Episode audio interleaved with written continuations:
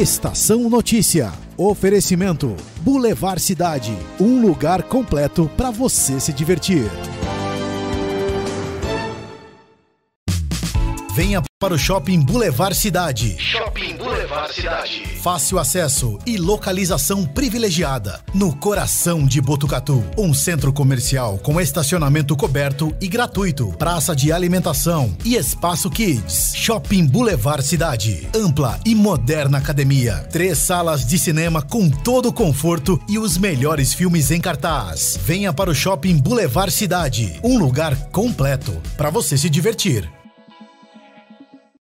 Na correria o dia todo, é hora de dar uma pausa e ficar bem informado com as notícias mais importantes de Botucatu e região. No ar, Estação Notícia.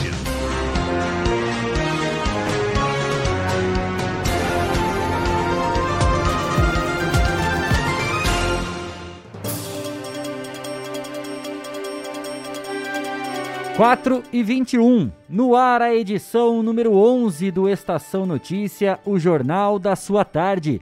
Uma produção de toda a equipe do 14 News, o site de notícias de Botucatu e região. Acesse 14news.com.br e fique sempre muito bem informado. Hoje é segunda-feira, 23 de agosto de 2021. Abrindo Estação Notícia, sempre com imagens do horizonte de Botucatu. Câmera da M7 Monitoramento e Tecnologia, instalada no alto do Boulevard Cidade, mostrando essa linda imagem. Céu aberto, poucas nuvens, faz sol, bastante calor, temperatura marcando 31 graus. Não há previsão de chuva. Umidade relativa do ar na casa dos 21%. Ventos de 11 km por hora. A mínima prevista para hoje é de 14 graus.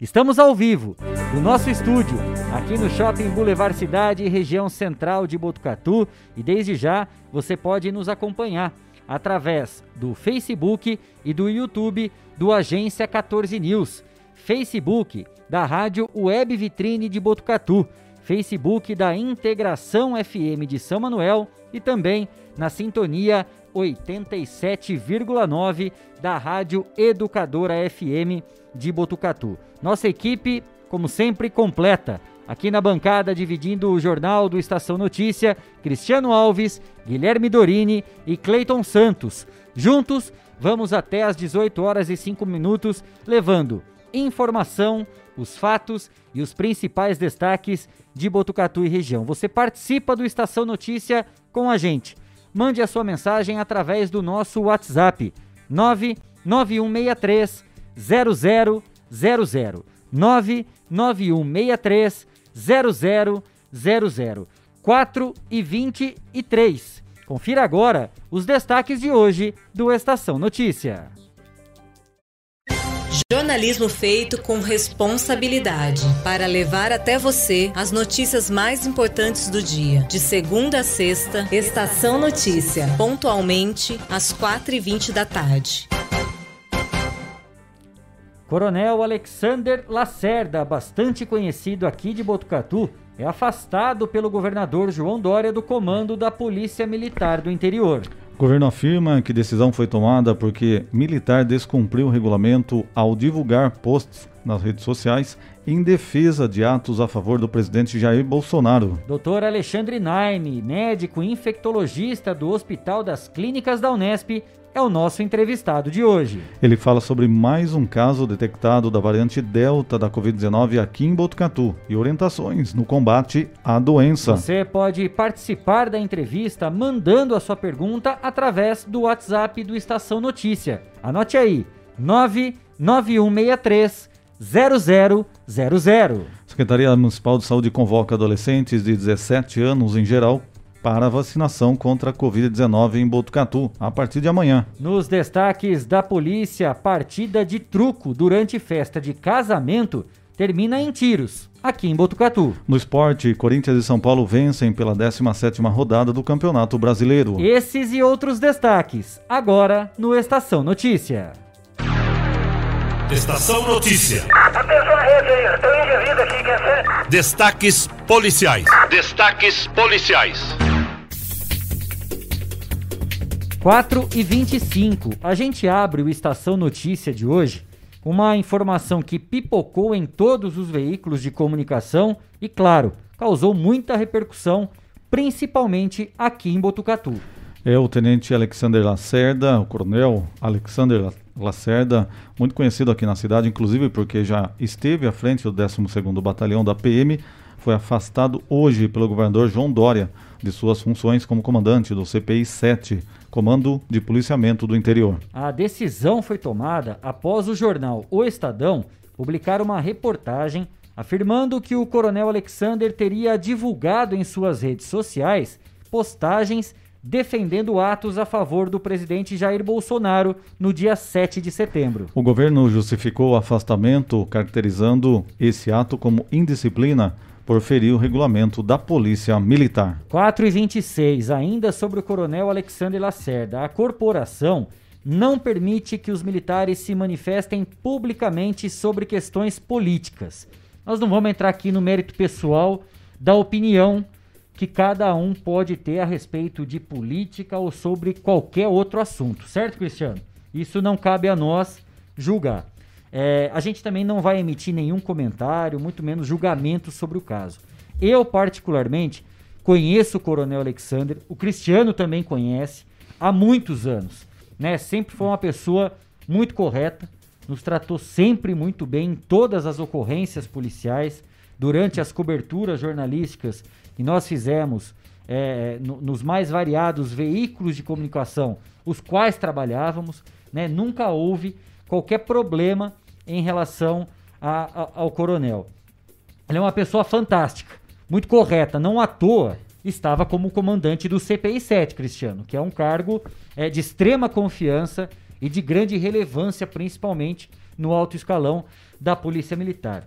Eu, particularmente, tentei falar com o Coronel Alexander. Tenho contato, já conversei com ele diversas vezes, inclusive recentemente nós batemos um papo a respeito de algumas discussões envolvendo a polícia, a questão de investimentos. Eu tentei falar com ele para apurar informações e tirar algo a mais dessa reportagem que foi divulgada no Estadão. Porque, segundo a matéria, Cristiano, é, ele fez alguns posts em suas redes sociais. Eu tenho o Coronel Alexander como amigo também nas redes sociais.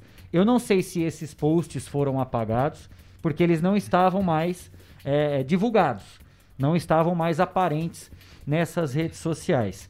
Eu tentei entender melhor, claro, não consegui, porque eu imagino como deve estar a correria hoje, chovendo ligações, muitas pessoas tentando falar com ele. Mais uma vez, não quero entrar e não vou entrar no mérito pessoal da opinião.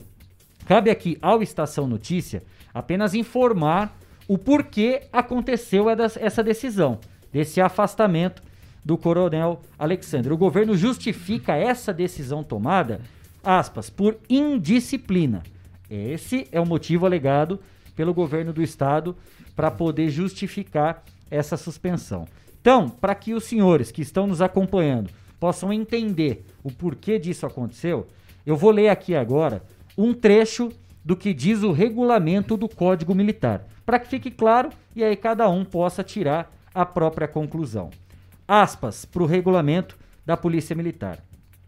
Aos militares do Estado da ativa são proibidas manifestações coletivas sobre atos de superiores, de caráter reivindicatório e de cunho político partidário, sujeitando-se as manifestações de caráter individual aos preceitos deste regulamento, fecha aspas.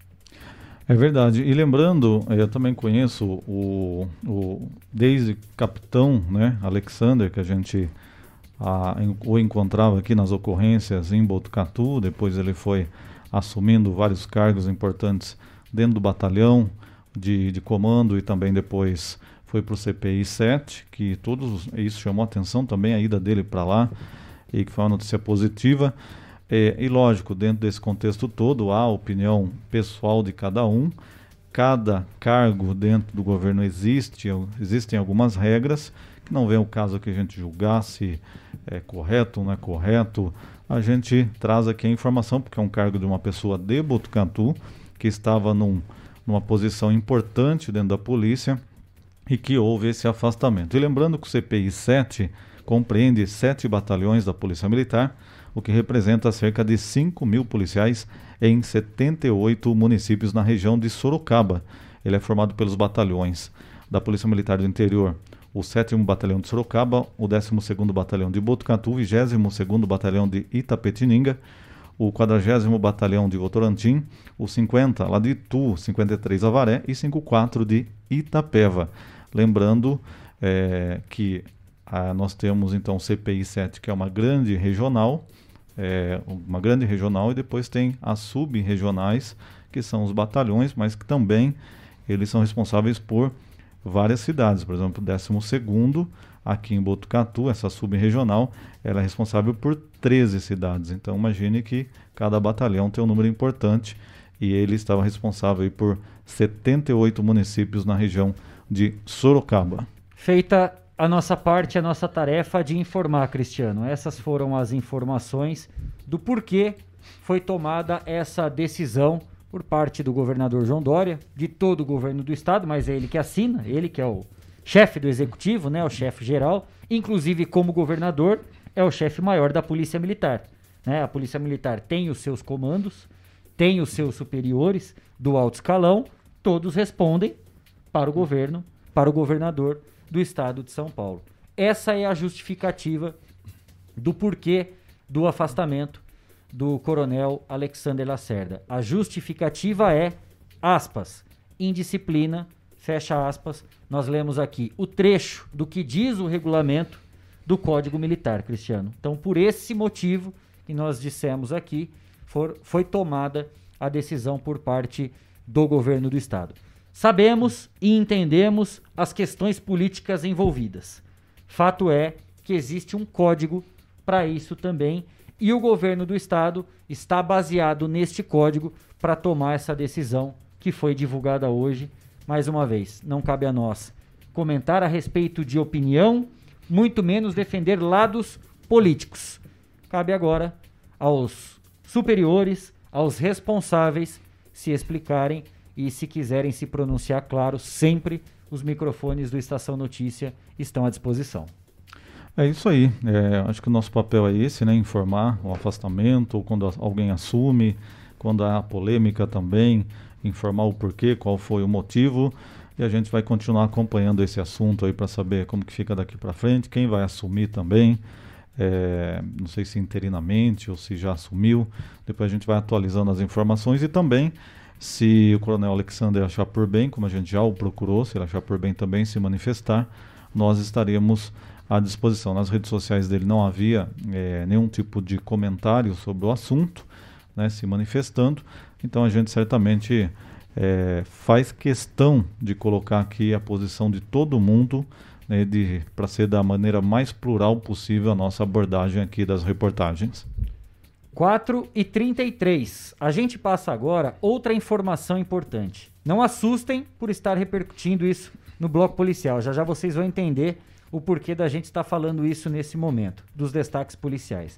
A Defesa Civil do Estado informa que entre hoje, dia 23, até quinta-feira, dia 26, as temperaturas tendem a subir gradativamente, com momentos de calor intenso em todo o estado de São Paulo.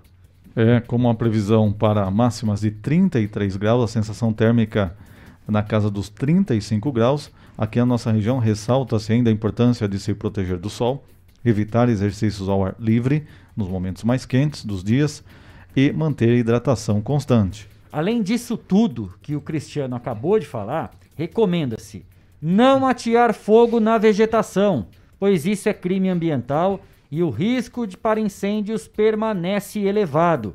Nós vamos repetir aqui, porque a gente já trouxe a semana passada casos de incêndio, a gente vai falar de novo, para um bando de orelhudo que não consegue escutar essa informação. Fique bem claro, recomenda-se não atear fogo na vegetação. Apesar de tantos alertas que já foram passados pelas autoridades, pelo Corpo de Bombeiros, enfim, por toda a imprensa de uma forma geral, Cristiano, tem gente que insiste em fazer burrada. E eu vou usar o termo burrada Porque antes mesmo da gente entrar no ar, eu estava comentando isso também com o Guilherme, que é o nosso produtor ao seu lado, e eu já tomei um puxão de orelha e ele já fala para dar uma segurada, né, no ímpeto aqui para também não falar outra coisa. Então nós vamos segurar na palavra burrada por enquanto. É, o Corpo de Bombeiros de Botucatu atendeu mais uma ocorrência de grande incêndio na estrada do Araquá. O fogo queimou aproximadamente 30 mil metros quadrados. Tem um incêndio agora também, que foi Sim, até o Renato. de chegar a informação para O Renato Serra mandou aqui para gente imagem aqui do alto mesmo, aqui do Boulevard, é, pegando uma região aqui da cidade. Então, a gente tem mais uma vez incêndio agora, nesse momento que o bombeiro está tendo que correr atrás para resolver. Para você que é de Botucatu, vai ficar fácil se localizar. O incêndio está acontecendo bem ao lado do condomínio Espásio Verde, que fica às margens da rodovia Marechal Rondon. Bem próximo daquele, acho que podemos falar piscinão, né, Cristiano? Aquele piscinão que foi construído ali naquela baixada, na descida da empresa Caio. É bem ali, está acontecendo agora esse incêndio. A gente volta agora na questão do incêndio lá da estrada do. Pois não, Gui. Primeiro, boa tarde. Queria falar aqui que eu acabei de receber as fotos aqui do incêndio que está acontecendo aqui perto da distribuidora aqui de energia, né? É, a gente recebeu as fotos aqui do, do Fernando Cota e recebemos informações aqui também do pessoal aqui é, que mora aqui próximo também que está tendo esse incêndio que vocês acabaram de falar. É. Mas já faz, faz uns 30 minutos essa foto e os bombeiros já estão lá. É, essa, mais uma ocorrência, né? Quer dizer, a gente já tinha isso na pauta do jornal, né, Cristiano? E está acontecendo isso. A gente vai voltar a falar agora desse incêndio da estrada do Araquá. Foram utilizados por volta de 16 mil litros de água, dois caminhões do Corpo de Bombeiros no combate, além de dois tratores de proprietários de sítios e fazendas da região para fazer aquele como é conhecido o acero, né? Você faz uma espécie de uma estradinha de terra, coloca ali para evitar que o fogo continue se alastrando. Foram mais de quatro horas até conseguir o controle e a extinção do incêndio. A gente tem esse vídeo, né, dos profissionais que atuaram no combate a esse incêndio e pessoas voluntárias que estiveram no local para conter a chama. Tudo isso foi gravado lá na hora da ocorrência. A gente vai acompanhar esse vídeo agora aqui no Estação Notícia. Estamos aqui, ó, num grande foco de incêndio na estrada do Rio Araquá, atrás do condomínio Bem TV. Olha a imensa área destruída pelo incêndio, né? Danos à natureza, danos à saúde pública, né? Essa fumaça negra saindo são alguns pés de café né, de um agricultor aqui da região acaba perdendo a sua produção por descuido, né, ou falta de conscientização da população. Tá? Então a gente pede novamente, encarecidamente, não façam limpeza com fogo, tomem cuidado, não coloquem fogo a esmo, porque os danos são muito grandes, tá bom? Quem fala aqui é o Sargento Ferrari do Corpo de Bombeiros, tá? Estamos aqui com o nosso caminhão. Ó. Esse aqui é o proprietário, ou o senhor que cuida da fazenda aí, né, senhor? Augusto. Augusto. Tá? Qual que é o prejuízo, Augusto? Ah, incalculável. Incalculável. Tá vendo? Então a gente pede novamente, ó, tá aqui o caminhão do Corpo de Bombeiros, e a gente pede encarecidamente, né, que a população se conscientize. Olha o prejuízo à natureza. Dá uma olhada nessa fumaça negra, né, saindo. Sem contar com os bichos que morreram. E sem contar com os bichos que, os morreram. bichos que morreram. Tá aqui o seu Augusto, ele tá com um trator, ó. Trator ali atrás, para nos apoiar aqui e para vocês verem a destruição disso aqui, ó. Tá? Então, mais uma vez, o Corpo de Bombeiros pede encarecidamente à população conscientização e também cuide das crianças. É Jogue o lixo no lugar certo, né? E não faça destruição da natureza, tá bom? Muito obrigado a todos. 4h39, Cristiano Alves. Vamos falar o que, né? Todo dia a gente vai né? divulgar Porque... um caso, já tem dois acontecendo. Ontem eu estava voltando de viagem, ontem à noite, e não tinha lugar que não a gente não encontrava incêndio. Todo lugar que você passava tinha um incêndio e teve incêndio até de grandes proporções na região da capital também, é, áreas que são de proteção ambiental. Então a gente lamenta e pede mais uma vez, né? Não coloque fogo aí para limpar terreno, oriente os seus filhos porque alguém está colocando, né? não está pegando por mágica esse fogo nos lugares, não é mágico, calor, alguém está jogando a bituca, alguém está colocando fogo mesmo. Então isso que a gente tem acompanhado, os bombeiros estão se desdobrando com defesa civil. É uma situação que a gente só orienta, só conscientização, porque se uma pessoa vai lá e coloca fogo, já é uma grande área que está atingida. Duas pessoas, três pessoas, então vira um problema complicado de se resolver e ficar correndo atrás do prejuízo toda hora, né, gente? Vamos tomar cuidado porque é a saúde de criança, de idoso, tudo mais, animais que estão nessas matas. O, o estrago ele é sempre muito grande, essa questão dos incêndios. Mais uma, mais uma vez pedindo aí a conscientização de todo mundo. 4h40. Outro caso de incêndio. Essa matéria foi divulgada no site do G1. O Corpo de Bombeiros continua combatendo o um incêndio de grandes proporções no Parque Estadual do Juqueri, em Franco da Rocha, na Grande São Paulo. Sabe o que, que provocou esse incêndio, Cristiano? Pasmem os senhores. A queda de um balão por volta das 9 horas da manhã de ontem. Até agora, o incêndio continua.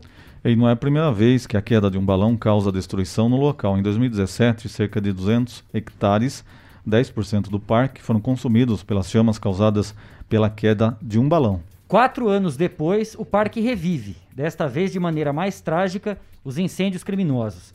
Na manhã ainda de hoje, né, desta segunda-feira, o parque tinha ao menos três focos de incêndio.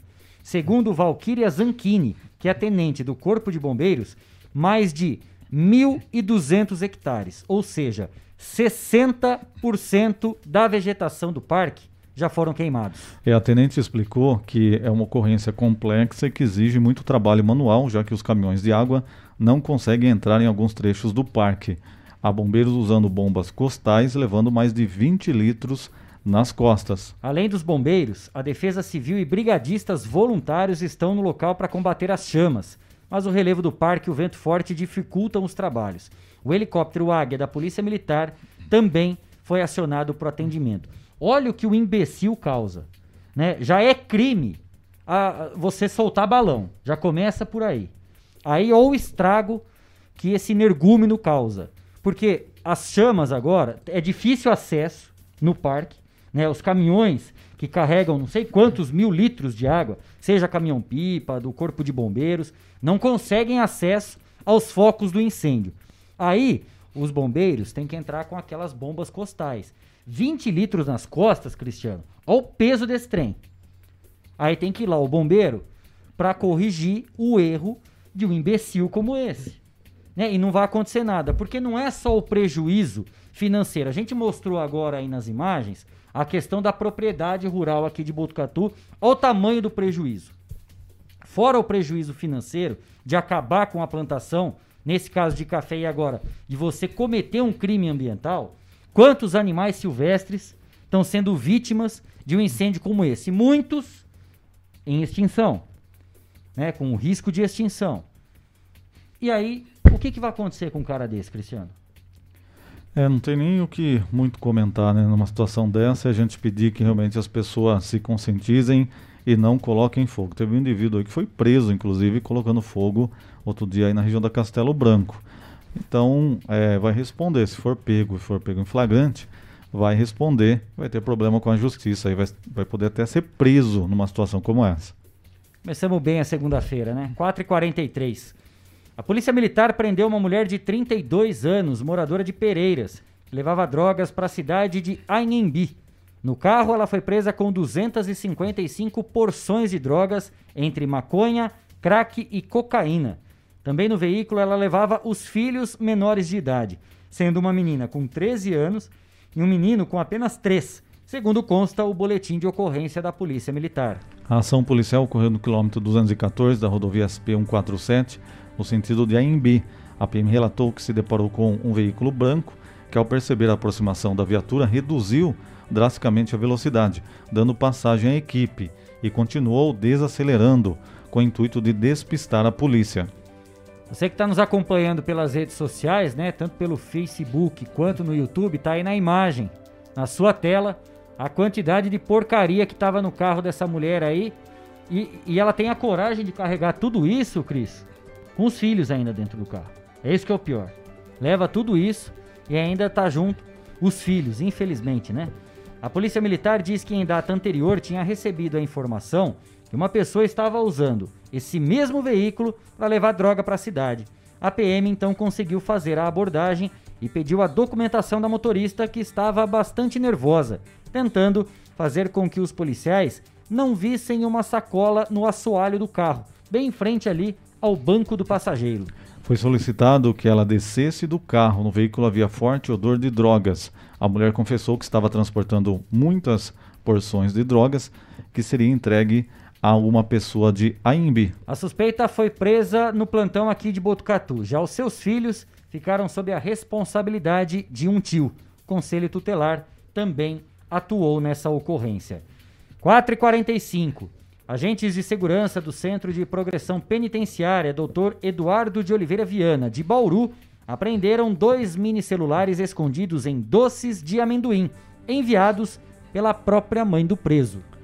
É, a equipe flagrou os equipamentos durante a inspeção e encomendas que chegam aos reeducandos na presença do destinatário. Olha que doce de amendoim gostoso, Cris. Tá Olha na tela para você que nos acompanha também, ó. Mini celular. A direção da unidade prisional registrou o boletim de ocorrência e instaurou o procedimento interno para apurar o caso. É todo dia esse tipo de situação em que o pessoal tenta levar algum tipo de objeto para dentro, pra dentro da penitenciária e de certa forma, às vezes os agentes encontram, às vezes deve entrar também coisa, porque se estão tentando todo dia, porque alguma coisa entra, né?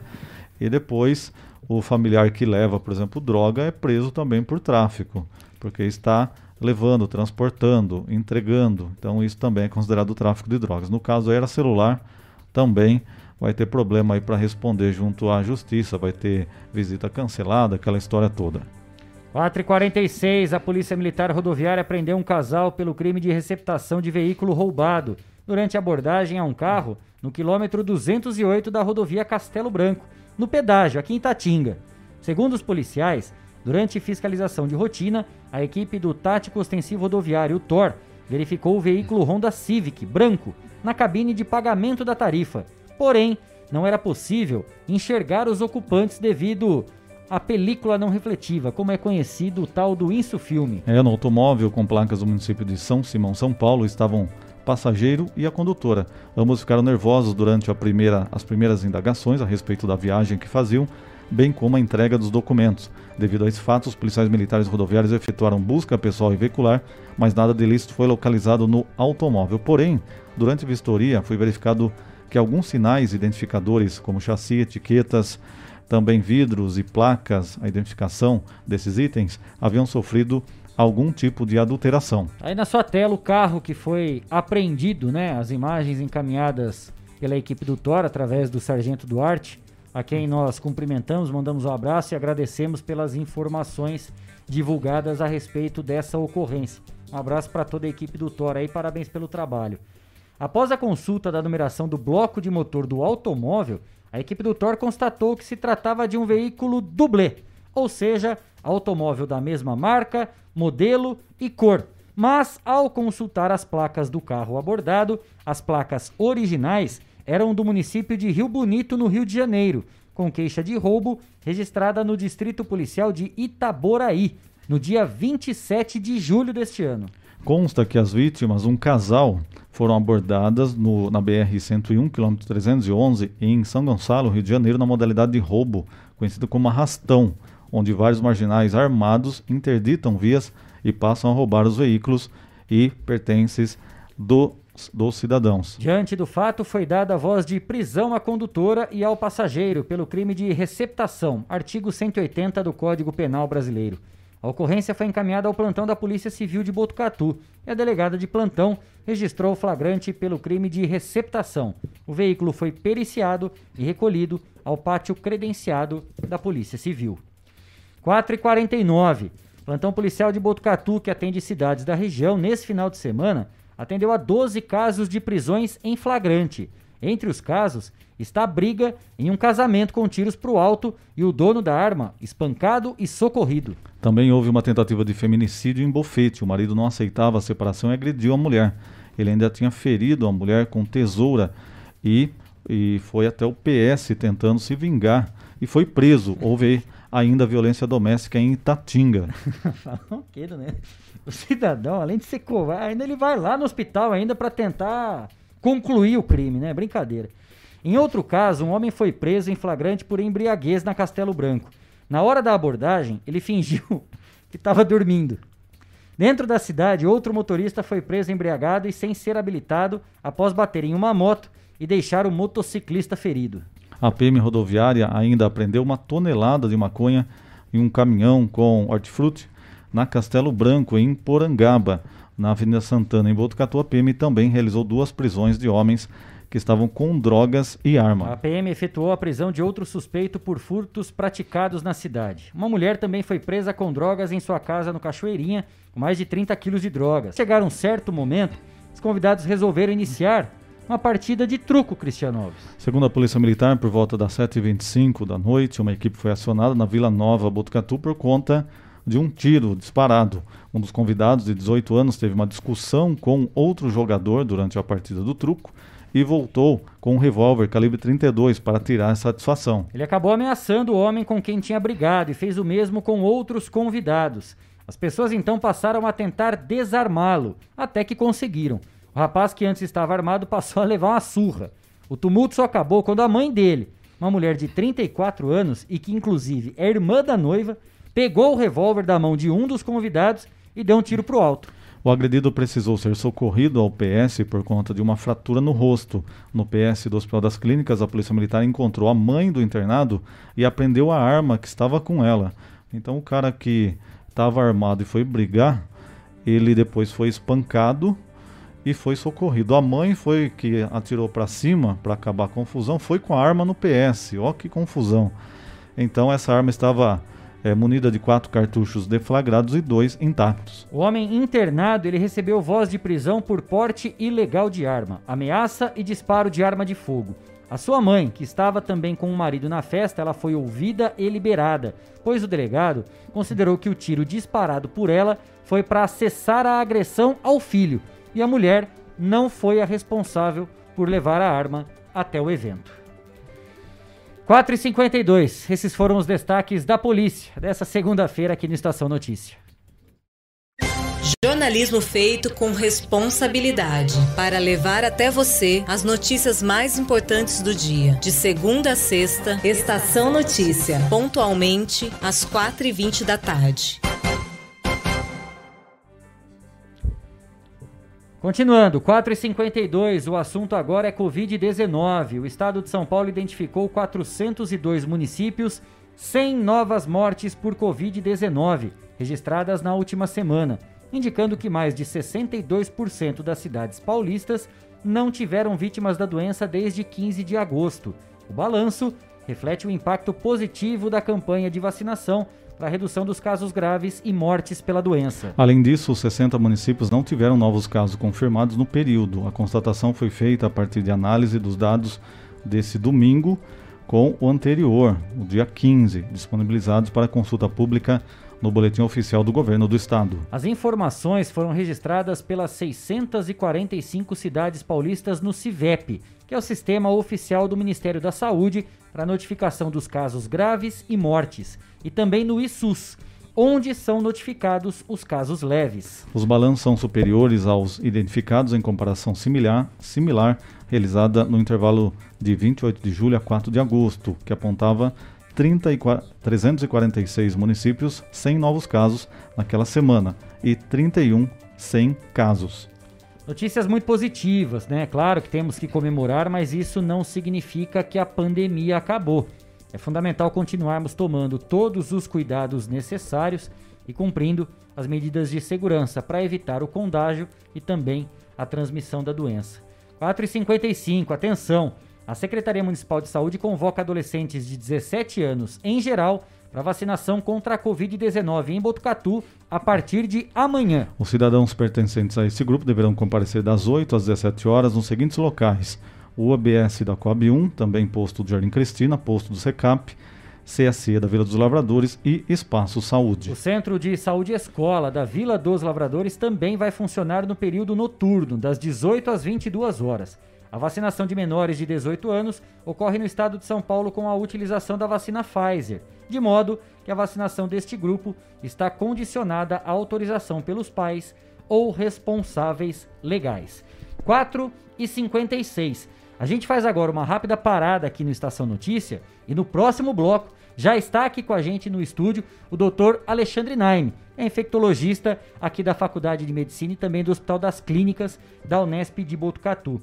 Ele vai falar para a gente a respeito de vários assuntos envolvendo a Covid, o prêmio também pelo reconhecimento ao brilhante trabalho que ele vem executando desde o início da pandemia, pessoa sempre presente à frente das informações, passando muitos esclarecimentos para todos nós. E você, desde já, é o nosso convidado a participar dessa entrevista. Mande a sua pergunta, tire a sua dúvida com o Dr. Alexandre Naime. O nosso WhatsApp é 99163 0000. 99163 0000. O intervalo é rápido. Estação Notícia volta já já. Estamos apresentando. Estamos apresentando. Estação Notícia, o jornal da sua tarde.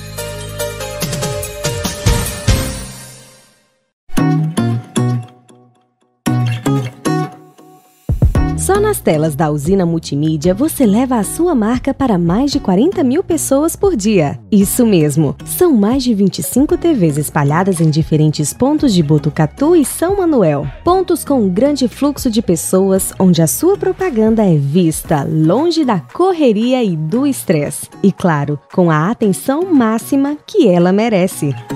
Academias, clubes, salões de beleza elevadores, restaurantes e muito mais. Usina Multimídia, a maior rede de TVs indoor do Centro-Oeste Paulista. Anuncie!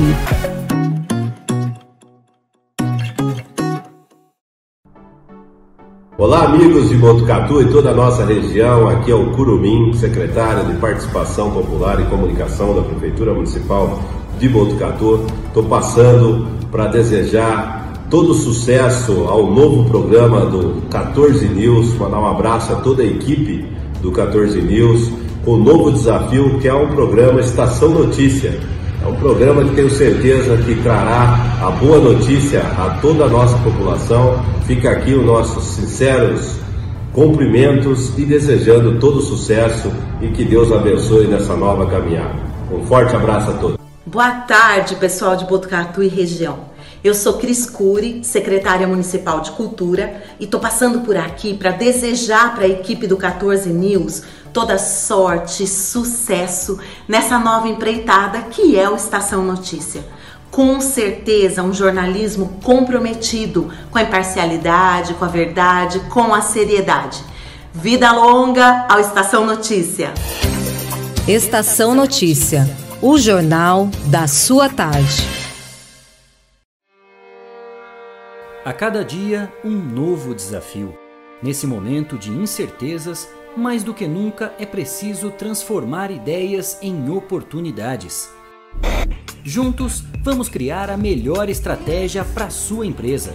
A Smart Comunicação é uma agência especializada em jornalismo, marketing e publicidade e propaganda. Atuamos com comunicação corporativa e planejamento estratégico Conte com nossa equipe para gerenciar e produzir o conteúdo ideal das redes sociais. Também trabalhamos com vídeos institucionais e comerciais para deixar a sua marca em evidência. Venha para Smart Comunicação.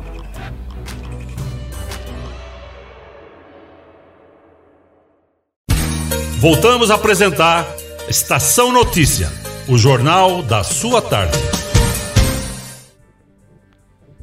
Agora são 4h59 no ar, de volta com o Estação Notícia ao vivo do nosso estúdio aqui no Shopping Boulevard Cidade, região central de Botucatu. E você nos acompanha através do Facebook e do YouTube do Agência 14 News. Também no Facebook da Rádio Web Vitrine de Botucatu, no Facebook da Integração FM de São Manuel e na sintonia 87,9 da Rádio Educadora FM de Botucatu. Já está aqui no estúdio conosco o Dr. Alexandre Naime, infectologista, que tem um amplo trabalho bem antes da pandemia, mas principalmente de divulgação e de reconhecimento durante todo esse período que nós estamos vivendo desde março do ano passado, quando foi decretada a pandemia. Antes de mais nada, doutor, obrigado por ter aceito o nosso convite. Bem-vindo à Estação Notícia, tudo bem?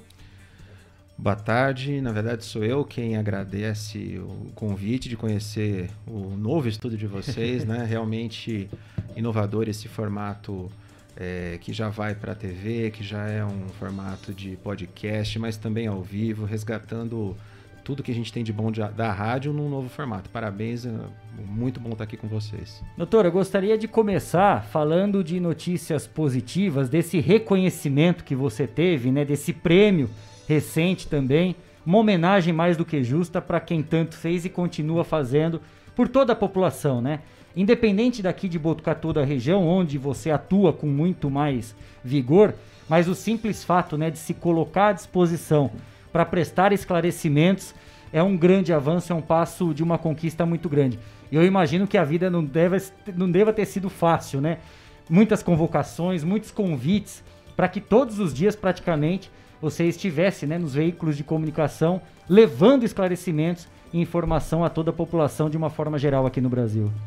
É, na verdade, esse é um reconhecimento para um trabalho muito longo, né? Desde a época que eu tinha acabado de me formar na época da residência, eu percebi que a comunicação do, do, dos profissionais de saúde com a mídia, com a população, era algo extremamente importante.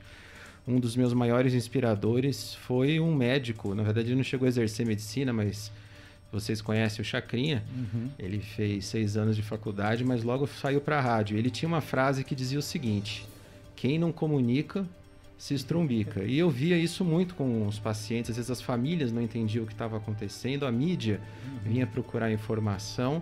E faz mais de 10 anos que eu tenho um canal de divulgação científica que está albergado no site drbarbosa.org, com ramificações no Instagram, arroba drbarbosa, no Facebook, Alexandre Leme Barbosa, YouTube. Porque, na verdade, a informação ela é valiosa quando ela é compartilhada. Uhum. Isso com a comunidade que você vive e com, com também os outros colegas médicos e profissionais de saúde. E isso motivou minha escolha na, no segmento da carreira de ser professor, né? E além de, de médico infectologista, eu sou professor da Faculdade de Medicina e divulgador da ciência. E nesses tempos de pandemia, nada tão importante quanto uma, uma informação de qualidade. Vocês que são da área da imprensa do jornalismo sabem o estrago que as fake news sempre fizeram e agora uhum. fazem ainda mais, né? E dentro da ciência tem um tipo de fake news chamado pseudociência, que é um tipo de estudo científico feito ou com má intenção ou com qualidade ruim, que também tem o mesmo estrago. E foi por tudo isso que a Sociedade Pan-Americana de Infectologia me concedeu a medalha Isidro Zavala, que é uma medalha aos jovens infectologistas até 45 anos, por conta do trabalho que a gente fez aqui no Brasil de divulgação científica, de entrevista. E eu agradeço também a vocês da mídia de Botucatu, porque posso dizer não só em relação ao, ao 14 News, mas aos outros veículos de comunicação que sempre se empenharam em averiguar a veracidade da notícia, informar a população de forma correta, cortar as fake news é, já no seu início. Então, na verdade, esse prêmio é para todos nós, né? Botucatu está dando um exemplo como comunidade, sabe? O governo o executivo, junto com o pessoal da, da, da, Câmara Municipal, junto com, a, com o pessoal da Justiça, né, do Tribunal uhum. Eleitoral, quando foi necessário, os órgãos de imprensa, a Faculdade de Medicina, o Hospital das Clínicas, a, até o setor privado, né, Unimed, e todo mundo junto contra a pandemia. Imagina se o Brasil tivesse o mesmo tipo de união, todas as esferas, em combate à pandemia, como tudo não seria muito melhor. Doutor Alexandre Naime, quando a gente fala da informação, sabemos que ela é primordial em todas as áreas. Na medicina, claro, na área da saúde não é diferente. E principalmente ela ajuda demais na questão da prevenção de muitas doenças, enfim. A falta dela é muito prejudicial, a falta da informação, que não é o caso que a gente viu em toda a questão da Covid-19. Porque desde o início, todos os veículos, eu acho que todas as frentes de discussão sempre se colocaram à disposição para colocar a informação sempre em primeiro plano. Ainda a questão da falta do entendimento, ou a questão, a ignorância que eu digo, não da falta da informação, mas da falta do entendimento, prejudicou muito nessa questão do tratamento, do diagnóstico, mas principalmente na prevenção da transmissão da doença em todo esse período? Olha, eu posso dizer, e não falo só por mim, além de ser professor infectologista aqui em Botucatu, eu sou consultor especial para a Covid-19 da Sociedade Brasileira de Infectologia e da Associação Médica Brasileira. Eu posso dizer para vocês que mais difícil de lutar que lutar contra o vírus da Covid-19 foi lutar contra as fake news e as informações falsas em geral. Na verdade, além da pandemia Covid, a gente vive uma outra pandemia que é um pouco anterior, que vocês conhecem bem, que é a infodemia, uhum. que é o excesso de informação. É, muitas vezes, porque a mídia procura muitas informações para noticiar, mas é, por conta da extrema abertura que as plataformas digitais nos dão, hoje você compra informação do jeito que você quiser. Então existem canais de divulgação de notícias falsas que ganham dinheiro com isso. Inclusive são alvos de investigação, canais no YouTube, é, perfis no Instagram que são extremamente rentáveis porque divulgam informações falsas que tem gente que quer consumir. Então, é, muita gente é contra, a gente percebe até um certo rancor, né? Tem até alguns bordões Globo Lixo ou Folha Comunista, independente da visão política, seja de uhum. direita, seja de esquerda, isso não é a questão, né? Mas é um movimento que, na verdade, as pessoas querem comprar aquilo que ela quer ouvir. Se alguém quer comprar, tem gente que vai vender, mesmo uhum. que seja informação falsa. Por isso que eu ressaltei a importância do trabalho que a mídia de Botucatu fez em relação a, a esse excesso de informações, filtrando e dando a credibilidade. Né? Nada mais é, importante do que ter jornalista, jornalistas como vocês que, que, que, que, que, que dão a, a, cara, que estão presentes. Né? Esse estúdio é a maior prova disso. Vocês estão literalmente às vistas de todo mundo para passar credibilidade. Porque em mídia social você vê todo tipo de informação e as pessoas acabam comprando isso, às vezes por questões é, próprias psicológicas, porque não querem acreditar, não querem enfrentar uma pandemia, às vezes por visões políticas e outras vezes por questões até mesmo de interesses pessoais. Eu, eu confesso para você, doutor Alexandre, que eu sinto muito orgulho num momento como esse que a gente enfrentou, porque guardadas as proporções, em outras ocasiões principalmente, a gente sempre viu esses interesses particulares ou políticos estarem à frente de muitas discussões. E aqui, raras as exceções, Botucatu viveu um cenário completamente diferente. Nós sempre ouvimos, antes de mais nada, quem deveríamos de fato ouvir, né? que são os profissionais competentes e que principalmente entendem do assunto né, a ciência, porque sempre a gente foi bombardeado também pela hashtag Viva o SUS, é a ciência. Eu acho que isso é super válido, mas o mais importante é que não ficou apenas na teoria, né, na questão dos protestos ou naquela coisa de vamos dar as mãos. Isso realmente de fato aconteceu. Eu imagino que seja um motivo de orgulho, porque para vocês mesmos profissionais foi tudo muito novo, né? Não foi fácil encarar esse desafio que ele continua apesar da gente ter uma questão de tranquilidade maior pela segunda dose, a pandemia não acabou. Né? Os cuidados continuam aqui na cidade, em todo o estado, no país e no mundo. Mas raras as exceções, aqui Botucatu viveu um momento privilegiado de colocar vocês profissionais à frente realmente dessa batalha para serem ouvidos, não só ouvidos, mas estarem participando das decisões, inclusive. Eu tenho que contar uma coisa para vocês. Eu, como eu disse, né, sou da Sociedade Brasileira de Infectologia, da Associação Médica Brasileira, da diretoria em relação à Covid-19 dessas duas entidades. Estive lá no Congresso Pan-Americano de Infectologia em Ponta Cana com médicos infectologistas de toda a América. Botucatu é referência quando se fala do enfrentamento da pandemia. Quando eu falo Botucatu, eu não estou falando da Unesp só, da Faculdade de Medicina, estou falando da cidade.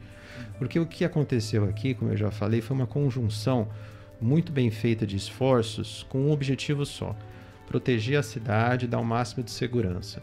Tudo começou com o nosso prefeito criando um comitê de enfrentamento científico com, composto por professores da Faculdade de Medicina, por, por médicos do HC, por, por médicos da Unimed. Então foi tudo muito plural, muito coletivo. E esse, e esse esforço, né, a, a, o pessoal da, da os vereadores da, da, da, Câmara Municipal também fizeram isso através da TV Câmara. Uhum. Eu fui N vezes lá fazer programas de esclarecimento. Então se criou os poderes, tanto executivo quanto legislativo, já no começo colocaram a importância da ciência no enfrentamento da pandemia.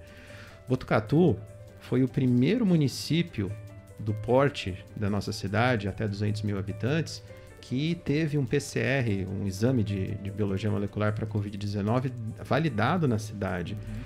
Botucatu é um dos poucos exemplos em que até hoje funciona isso. Todo paciente com síndrome gripal, basta pegar o telefone e ligar para para a central Covid. Depois de no máximo um, dois dias, já tem lá a coleta completamente gratuita.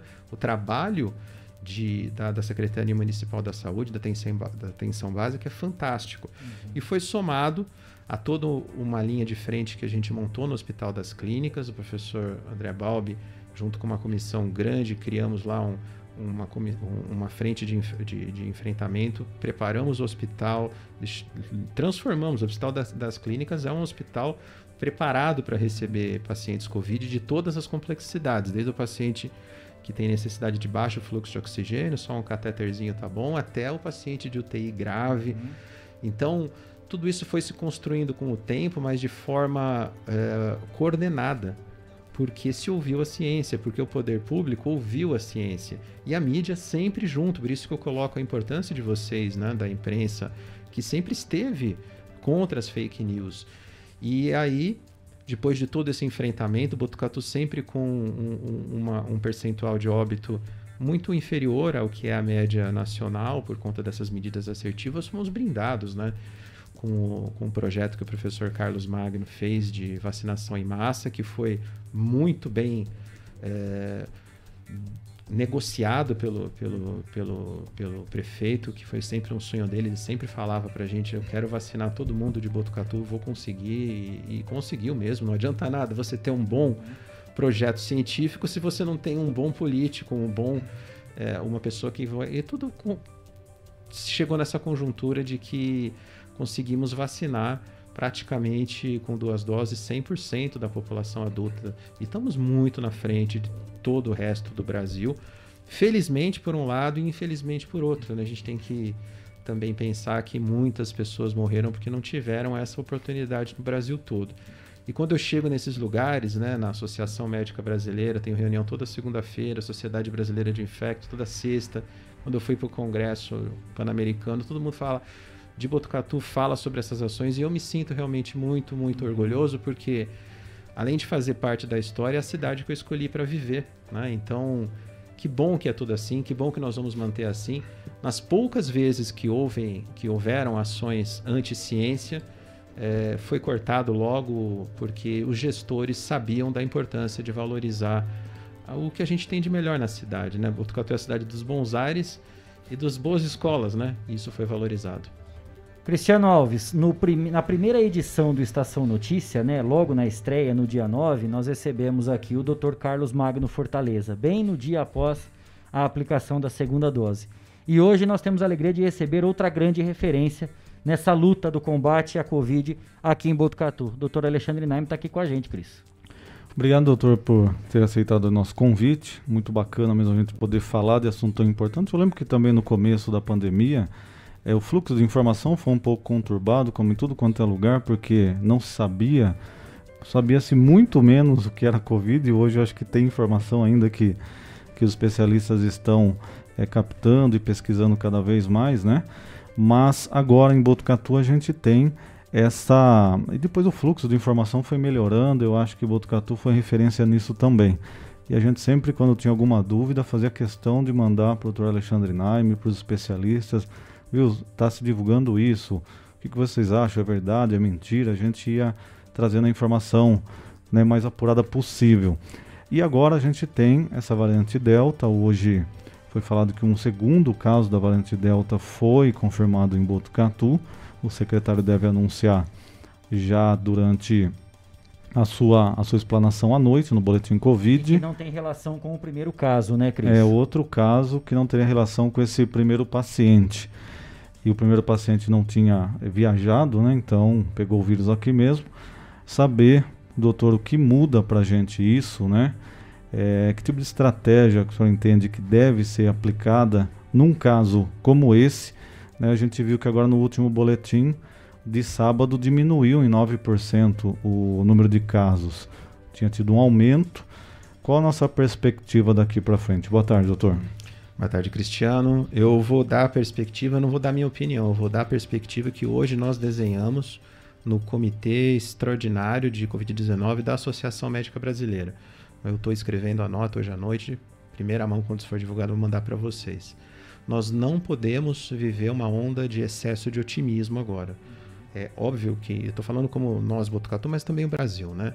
É, o Brasil como um todo teve uma redução, e isso graças à vacinação que está agora andando bem. Teve dias que nós vacinamos 2 milhões e 400 mil pessoas em 24 horas. Isso é um número que nenhum país consegue. Quando você falou hashtag Viva o SUS, uhum. às vezes se aplica por conta dessa capilaridade. A gente sabe, a gente viu cena, né? Gente vacinando, os agentes de saúde são fantásticos, né? Atravessando o rio, na chuva, de, de jegue, de barco. Isso só o Brasil consegue fazer. Mas voltando ao tema principal, evitar um excesso de otimismo, porque apesar dessa redução de 67% de óbitos, nós temos que comemorar, porque chegamos aí em patamares de dias de 2.400, 2.500 óbitos, horrível, né? Mas agora faz mais de duas semanas que estagnou em torno de mil nós não estamos conseguindo baixar. Faz duas semanas que nós estamos em mil óbitos diários no, no Brasil. Isso reflete duas coisas. Nós continuamos com uma transmissão muito alta, ainda que tenha melhorado. E segundo, que a vacina é um excelente escudo, mas ela não protege 100%. Eu comparo muito com um carro. Né? No carro você usa lá o cinto de segurança, o airbag, os freios, tudo isso são equipamentos de segurança para você reduzir sua chance de óbito. Mas você continua tendo chance de óbito se o acidente for grave. Não sei se vocês sabem, mas o cinto de segurança tem 50% de efetividade num acidente grave. Não é por isso que eu vou deixar de usar o cinto de segurança, como muita gente fala da vacina, né? É mais um dos, dos aparatos. A vacina em si, para casos graves e óbito, a, a proteção para qualquer uma delas varia entre 90% a 95%. Portanto, há falhas. Lógico que há falhas. A gente tem que falar sobre isso. O exemplo do Tarcísio Meira está aí. Sim. Temos muitos, infelizmente, na cidade, pessoas completamente vacinadas com Coronavac. Eu tive casos com duas doses de Pfizer, com duas doses de Oxford AstraZeneca, que foram a óbito. Por isso que a gente está discutindo tanto a terceira dose que vai acontecer para idosos acima de 90, depois acima de 80, depois acima de 70 anos. Mas e por isso também a gente tem que refrear, refrear um pouco essa onda de excesso de otimismo, essa onda de acabou a pandemia, de acabou é, vamos voltar à vida normal. É importantíssimo voltar às atividades econômicas, voltar ao comércio, voltar à indústria, tudo como era antes, mas lembrar que as medidas de segurança, como uso de máscara, distanciamento social e evitar aglomeração, continuam valendo. A variante Delta, Cristiano te respondendo mais efetivamente, é uma variante muito perigosa por conta da alta taxa de transmissão. Ela praticamente acaba com a eficácia das vacinas no quesito transmissão. Então, o indivíduo vacinado tem praticamente as mesmas chances de se infectar e ter uma Covid leve, não, a, chance, a redução é de ter uma Covid grave ou óbito, do que um indivíduo não vacinado, mesmo com as melhores plataformas de vacina, mesmo com a vacina da Pfizer, por exemplo, em termos de evitar casos graves, ou de evitar casos leves. Por isso que nos Estados Unidos, em Israel, no Uruguai, na própria República Dominicana que eu fui visitar, já estão fazendo a terceira dose. Por isso que também já está nossa agenda para idoso. E aqui em Botucatu, nós estamos um passo à frente, a, a, é a mesma mensagem. Nós devemos continuar as medidas de prevenção, prevenção adicional, esperar a terceira dose e esperar essa taxa de transmissão cair. Nós vimos um final de semana, acho que vocês perceberam, né? cidade está agitada, a economia está acontecendo. Ainda mas... mais porque esquentou, né, doutor? Fez calor, a, a, o, o, pessoal vai mais para as ruas mesmo aproveitar, né? Mas deve-se aproveitar né, esse, esse, esse, esse resfriamento que a pandemia fez de uma forma responsável, mantendo o uso de máscara, evitando o distanciamento social, porque tragédias familiares continuam acontecendo.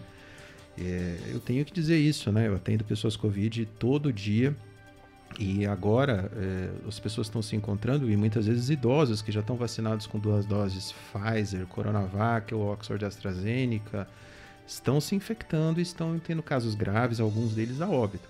Então nós temos que evitar esse excesso de otimismo nessa reta final, esperar a terceira dose para idosos e continuar as medidas de prevenção. Eu, eu gostei muito, doutor, e tenho que, que dizer, durante todas as participações, tanto sua quanto do Dr. Carlos Magno Fortaleza, isso ao longo desse período, né, em grandes emissoras, CNN, Globo News, né, diversas, é, diversos canais de comunicação, havia sempre em algum momento uma pergunta voltada para a questão política. Né, sempre questionando, ah, mas porque o presidente falou tal coisa, porque o governador falou isso, porque tal ministro, ou porque tal pessoa chegou a falar tal coisa. E o que foi legal, Cristiano, que eu sempre percebi no Dr. Alexandre Naime e também no Dr. Carlos Fortaleza, é que vocês nunca se deixaram levar por essas cutucadas, digamos assim. Né? Sempre trouxeram a discussão para o campo que sempre deveria estar. Né? Nunca mudaram esse patamar para atingir a questão política, que isso reflete diretamente em toda a população na informação final. Então, diante disso, eu, eu fiquei muito contente. É, é motivo de orgulho ver que as pessoas conseguem fazer essa diferença realmente e não aproveitar esse momento que era de divulgação, né, de, de aparecimento num, num grande veículo nacional realmente, para poder falar, porque todos nós temos os nossos, as nossas opiniões particulares, temos os nossos interesses. E em nenhum momento, nenhum profissional, nenhum cientista, médico daqui de Botucatu usou esse espaço para poder se autopromover. Foi sempre no intuito realmente de esclarecer e de se colocar à disposição para a população. Eu acho também, né, doutor, fazendo um gancho nessa pergunta, que é, seja governo municipal, federal ou estadual, nós estamos juntos. Lógico que uma decisão aqui pode ser errada, ali também, mas de certa forma, né, Kleber, nós estamos juntos como país. Pode ter as brigas políticas, mas a gente não pode entrar nessa briga política, né, doutor? A gente tem como médico, como imprensa, a gente entrar na questão de vamos resolver o problema, né? Tem o tumulto político, mas a gente não pode entrar nessa esfera. Exatamente.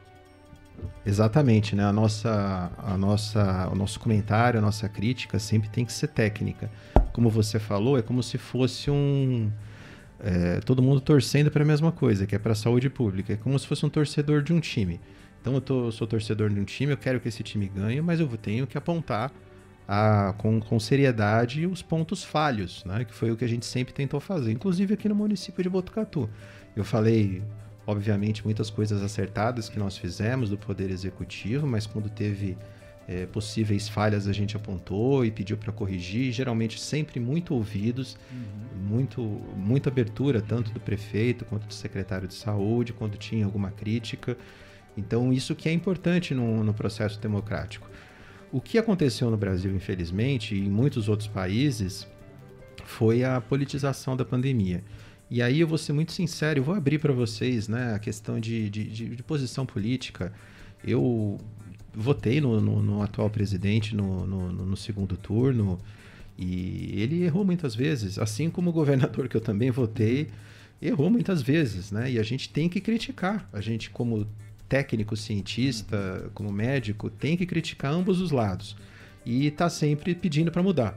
Né? Esse é, o, é, a questão. Não, nós não podemos fazer vista grossa e só porque tem uma preferência política A ou B é, deixar de, de, colocar a crítica quando ela cabe. É, os fóruns é que são diferentes. Aqui em Botucatu nós tivemos, acho que é isso que muda, né? O pessoal fala, mas o que Botucatu tem de diferente? A possibilidade da conversa, né? a abertura à ciência que, sinceramente, não teve nem no governo federal e um pouco menos no governo estadual. Aqui não, a ciência sempre falou mais alto.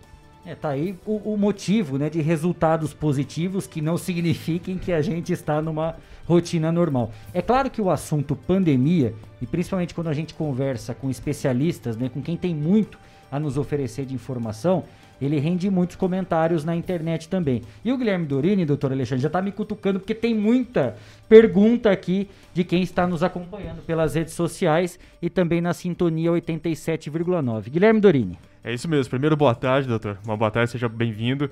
É, a Giovana aqui pelo nosso WhatsApp está perguntando, é, que foi até foi comentado agora, né, sobre a recente dose de reforço, a terceira dose da vacina. É, ela pergunta se todos terão que tomar e como que vai funcionar.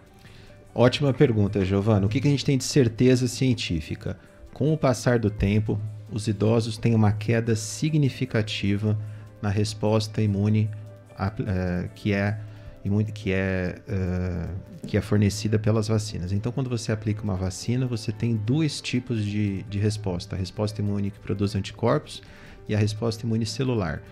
E durante esses últimos dois, três meses, ficou bem claro vários estudos científicos mostrando que, principalmente acima de 90 anos, acima de 80 anos e acima de 70 anos, essa resposta cai com o tempo.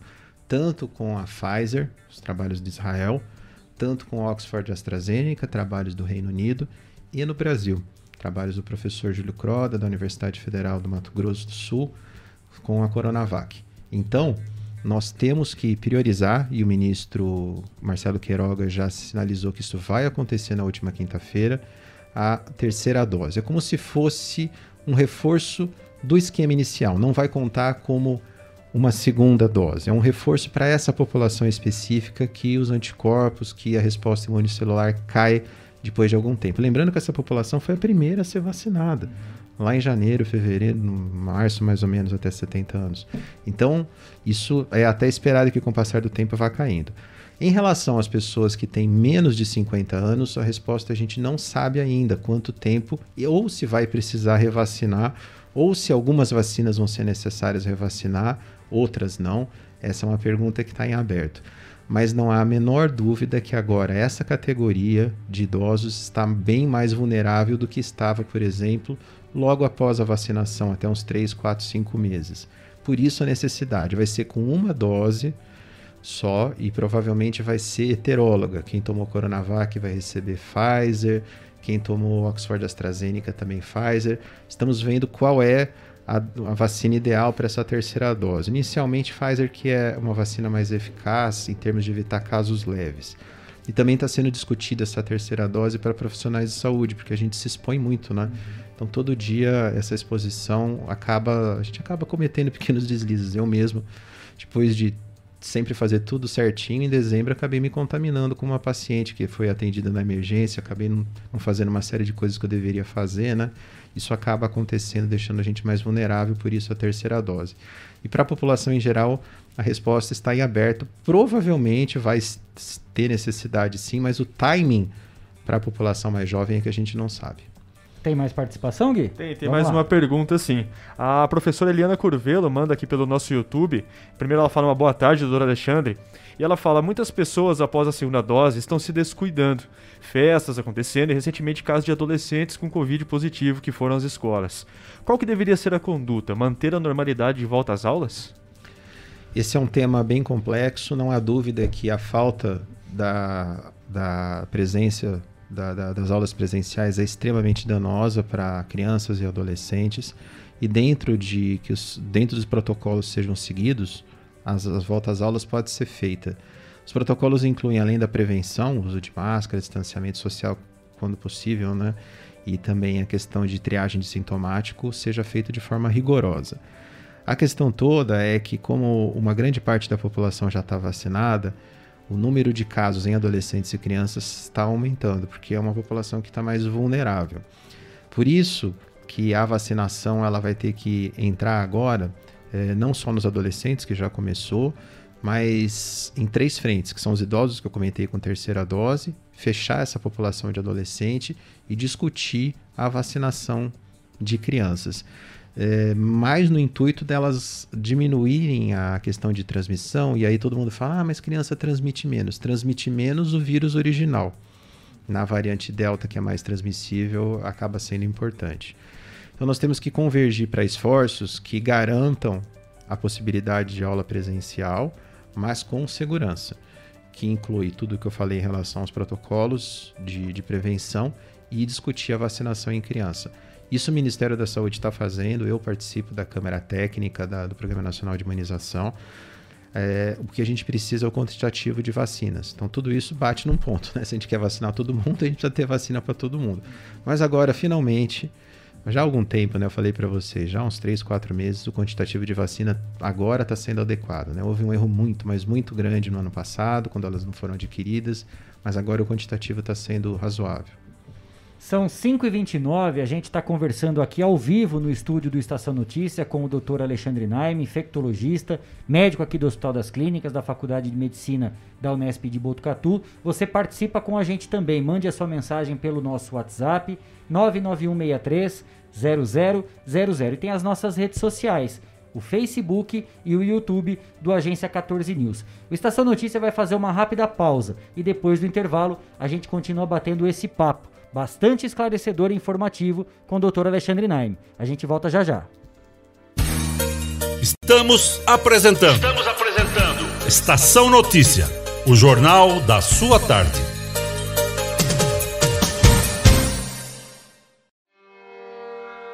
A cada dia, um novo desafio. Nesse momento de incertezas, mais do que nunca é preciso transformar ideias em oportunidades. Juntos, vamos criar a melhor estratégia para sua empresa. A Smart Comunicação é uma agência especializada em jornalismo, marketing e publicidade e propaganda. Atuamos com comunicação corporativa e planejamento estratégico. Conte com nossa equipe para gerenciar e produzir o conteúdo ideal das redes sociais. Também trabalhamos com vídeos institucionais e comerciais para deixar a sua marca em evidência. Venha para a Smart Comunicação.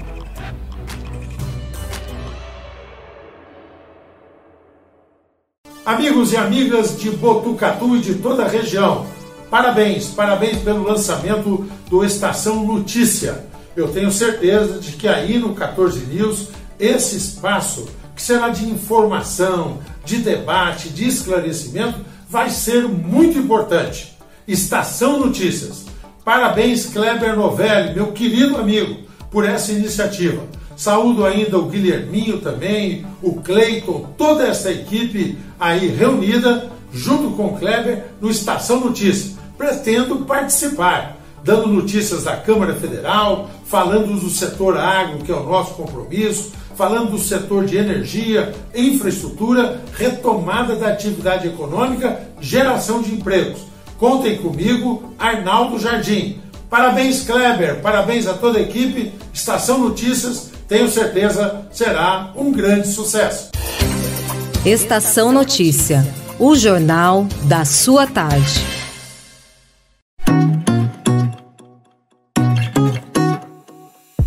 Só nas telas da usina multimídia você leva a sua marca para mais de 40 mil pessoas por dia. Isso mesmo, são mais de 25 TVs espalhadas em diferentes pontos de Botucatu e São Manuel. Pontos com um grande fluxo de pessoas onde a sua propaganda é vista longe da correria e do estresse. E claro, com a atenção máxima que ela merece. Academias, clubes, salões de beleza elevadores, restaurantes e muito mais. Usina Multimídia, a maior rede de TVs indoor do Centro-Oeste Paulista. Anuncie!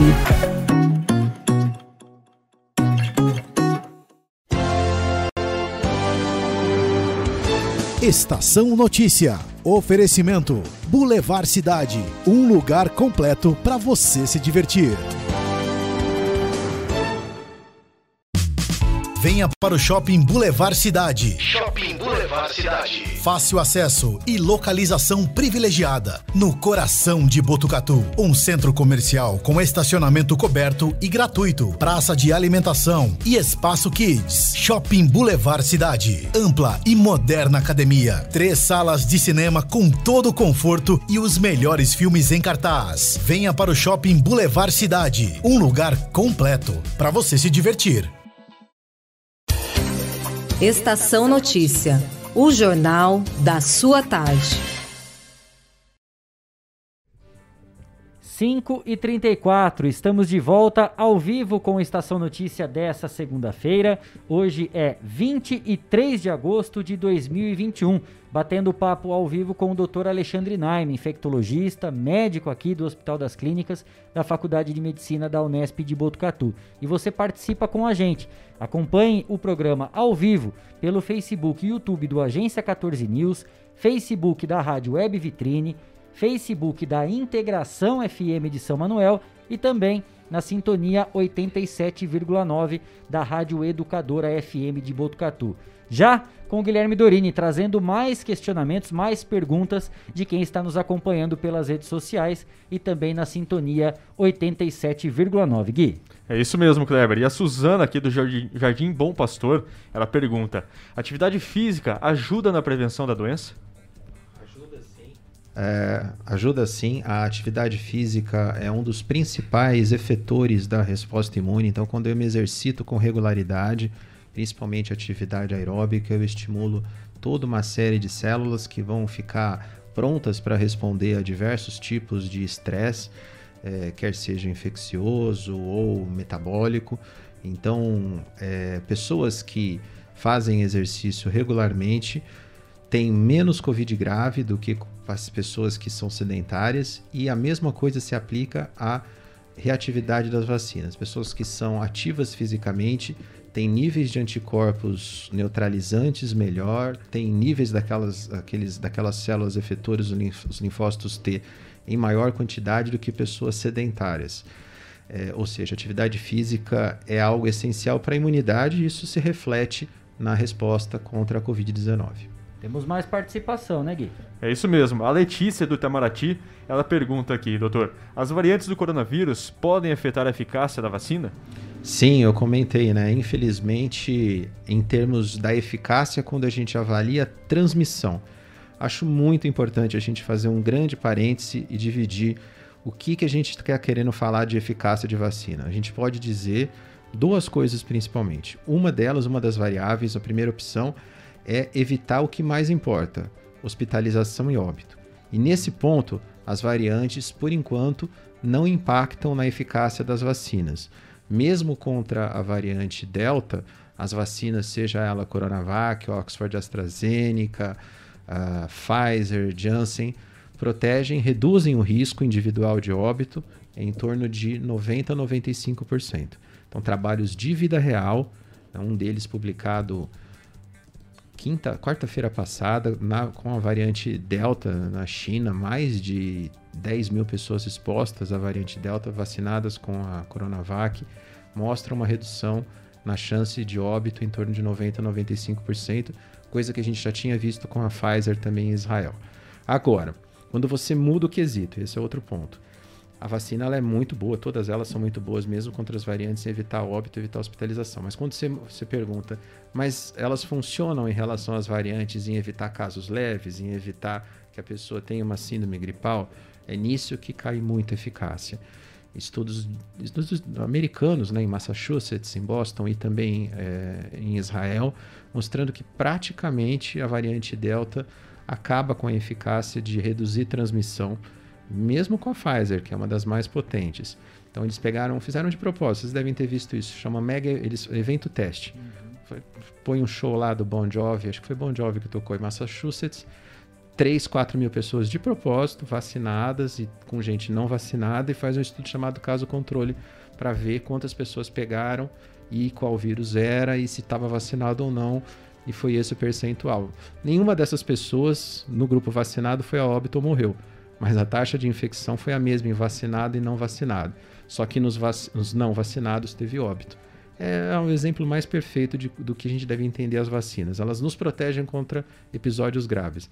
Mas imagina uma pessoa que se infecta, mesmo sendo jovem, mesmo não, não indo a óbito, e infecta uma pessoa mais idosa que a gente sabe que tem uma redução na eficácia das vacinas. Esse é o grande perigo. É, eu falo muito das casas de idoso, né, nas casas de longa permanência. Eles são lugares sagrados para a gente. E o lar da gente também, onde tem pessoas idosas, nossos avós, nossos pais, nossos tios. Muito, mas muito cuidado nesse momento, porque a variante Delta consegue driblar a eficácia em relação à transmissão e as pessoas mais idosas não têm a mesma resposta em relação a evitar óbito e, e hospitalização quanto os mais novos. Nós já tratamos até desse tema aqui, mas a informação, como ela nunca é demais, é importante. Eu vou até aproveitar a, a, a presença e a participação do Dr. Alexandre, que a gente já falou, e isso também, inclusive, surgem questionamentos, porque a, as redes sociais é, é, um absurdo de comentário que vem para tudo quanto é coisa, né, doutor Alexandre? Principalmente as pessoas falando, mas como é que ele contraiu a doença se ele já foi vacinado? É sempre importante a gente falar que a vacina ela não previne o contágio, ela minimiza os efeitos da doença. Correto, doutor? É isso? Kleber, você foi perfeito. A vacina reduz a chance de transmissão no máximo em torno de 50%, 60% para Coronavac, Oxford AstraZeneca, mas isso se perde em relação às variantes. E o grande papel das vacinas é atenuar a intensidade da doença, literalmente um cinto de segurança. Você vai sofrer um acidente, você pode ficar machucado, que seria a doença, quer seja na forma leve ou na forma hospitalizada, mas que não vai a óbito mas você evita o óbito. Essa é a grande intenção. Por isso a gente viu uma redução, que é um, dado do Ministério da Saúde, de 67% na taxa de óbito em, em, no Brasil, quando se compara antes da vacinação, lá em janeiro, foi antes do começo da vacinação, e agora no mês de julho. Então, eles pegaram três meses, maio, junho e julho, comparados com novembro, dezembro e janeiro mostrando que a vacina foi a coisa mais importante que o Brasil fez em relação ao enfrentamento da pandemia. Podia ter feito antes, né? Essa é sempre a nossa a nossa quer transformar e aí tem uma coisa que a gente tem que dizer, né? O brasileiro é uma pessoa extremamente propensa a se vacinar. Nós estamos tendo pouquíssima recusa vacinal. Se a gente acha que tem grupos anti-vacina no Brasil, dê uma olhada nos Estados Unidos tem estados que não conseguem atingir os 50% da população adulta. Por incrível que pareça, mesmo os Estados Unidos tendo começado a vacinação em dezembro, muito provavelmente o Brasil vai terminar a vacinação em adulto com segunda dose antes dos Estados Unidos, porque lá tem muita recusa vacinal. Muita. Nos estados do Sul, que são é, estados é, historicamente mais conservadores, estado que chega a 55% Tennessee, é, Louisiana, Texas. Então, lá a mortalidade começou a crescer de novo. E que contradição, né, doutor? Porque no início, quando não havia vacinas aqui, a nossa referência, né, era os Estados Unidos. E agora tem essa, essa inversão de dados, né? Que, que coisa curiosa. Tem mais participação? Eu só queria Guilherme? fazer um comentário não, em cima do seu, Kleber. Isso eu acho que vem de três, três motivos, né? Vamos falar o que é bom e ruim de cada coisa, né? Primeiro que o brasileiro tem no DNA a questão da vacinação. Todo fica marcado, né? Nós conseguimos erradicar a poliomielite. Você lembra é. que foi uma coisa histórica para quem uhum. tem 30, 40, 50 anos vai lembrar disso, né? O Zé Gotinha é uma pessoa simpática. É. Nós erradicamos a poliomielite. Antes disso, tínhamos erradicado a varíola, que é uma doença. Essa eu não cheguei a pegar, não, não, não, não, não, chego, não foi da minha época de infância, mas a poliomielite eu lembro. Erradicamos o sarampo, tudo isso por conta da vacinação. Então o brasileiro não teve muita recusa vacinal. E uma coisa boa que a gente tem que falar do governo federal é que agora a compra de vacina e distribuição de vacina está sendo feita na, na, velocidade correta. Então, o ministro o Queiroga, ele realmente colocou um outro, um outro, discurso, mesmo, né? né? Você vê as mídias sociais da, do Ministério da Saúde hoje em dia, tudo pró-vacinação, e assim que tem que ser mesmo, né? Gui, vamos lá. Vamos lá, vamos lá então. Tem aqui mais uma pergunta pelo WhatsApp. O Luiz Augusto, Jardim Paraíso. Essa pergunta é: quando poderei parar de usar a máscara? Olha, eu queria muito, Luiz Augusto, ter uma bola de cristal para dizer isso para você aqui. Infelizmente, é completamente imprevisível. A resposta a gente tem. Quando a taxa de transmissão do SARS-CoV-2, do vírus que causa a Covid-19, cair a, numa taxa que a gente chama de, de R0 ou RT menor que 0,3, ou seja, uma pessoa não chega a contaminar 0,3 pessoas por dia. Isso é um índice considerado muito baixo, então aí você pode abolir o uso das máscaras em ambiente coletivo. A nossa taxa no Brasil, para vocês terem uma ideia, está 0,9, beirando 1. Já teve pior, já teve em 2, já teve até 3. Mas ainda está muito longe disso. E todos os países, todos, sem exceção, eu acabei de dar uma entrevista para uh, para Associated French Press sobre isso, AFP. Todos os países que aboliram o uso da máscara tiveram que voltar atrás. Israel voltou atrás porque chegou a variante. E além de voltar atrás no uso de máscara, teve que colocar a terceira dose. Estados Unidos também. Muitos estados haviam abolido máscara, viram que não deu certo por conta da variante Delta. A variante Delta chegou em Botucatu. Esses dois casos são apenas o reflexo de algo que já está muito maior porque é um vírus mais transmissível, ele compete com o gama, que é o que está circulando aqui, o P1, vai ganhar de lavada, ele é de 10 a 100 vezes mais transmissível que o gama. Então, infelizmente, não há perspectiva. Mas a máscara é um preço pequeno a se pagar Uhum. para evitar a transmissão, evitar a contaminação de, de um ente querido. Não quero contar para vocês a tristeza que é você carregar o peso que eu tenho de alguns pacientes, a gente tenta trabalhar isso, né? Mas o peso de que eles sentem de ter transmitido e um ente querido ter morrido por conta dessa transmissão.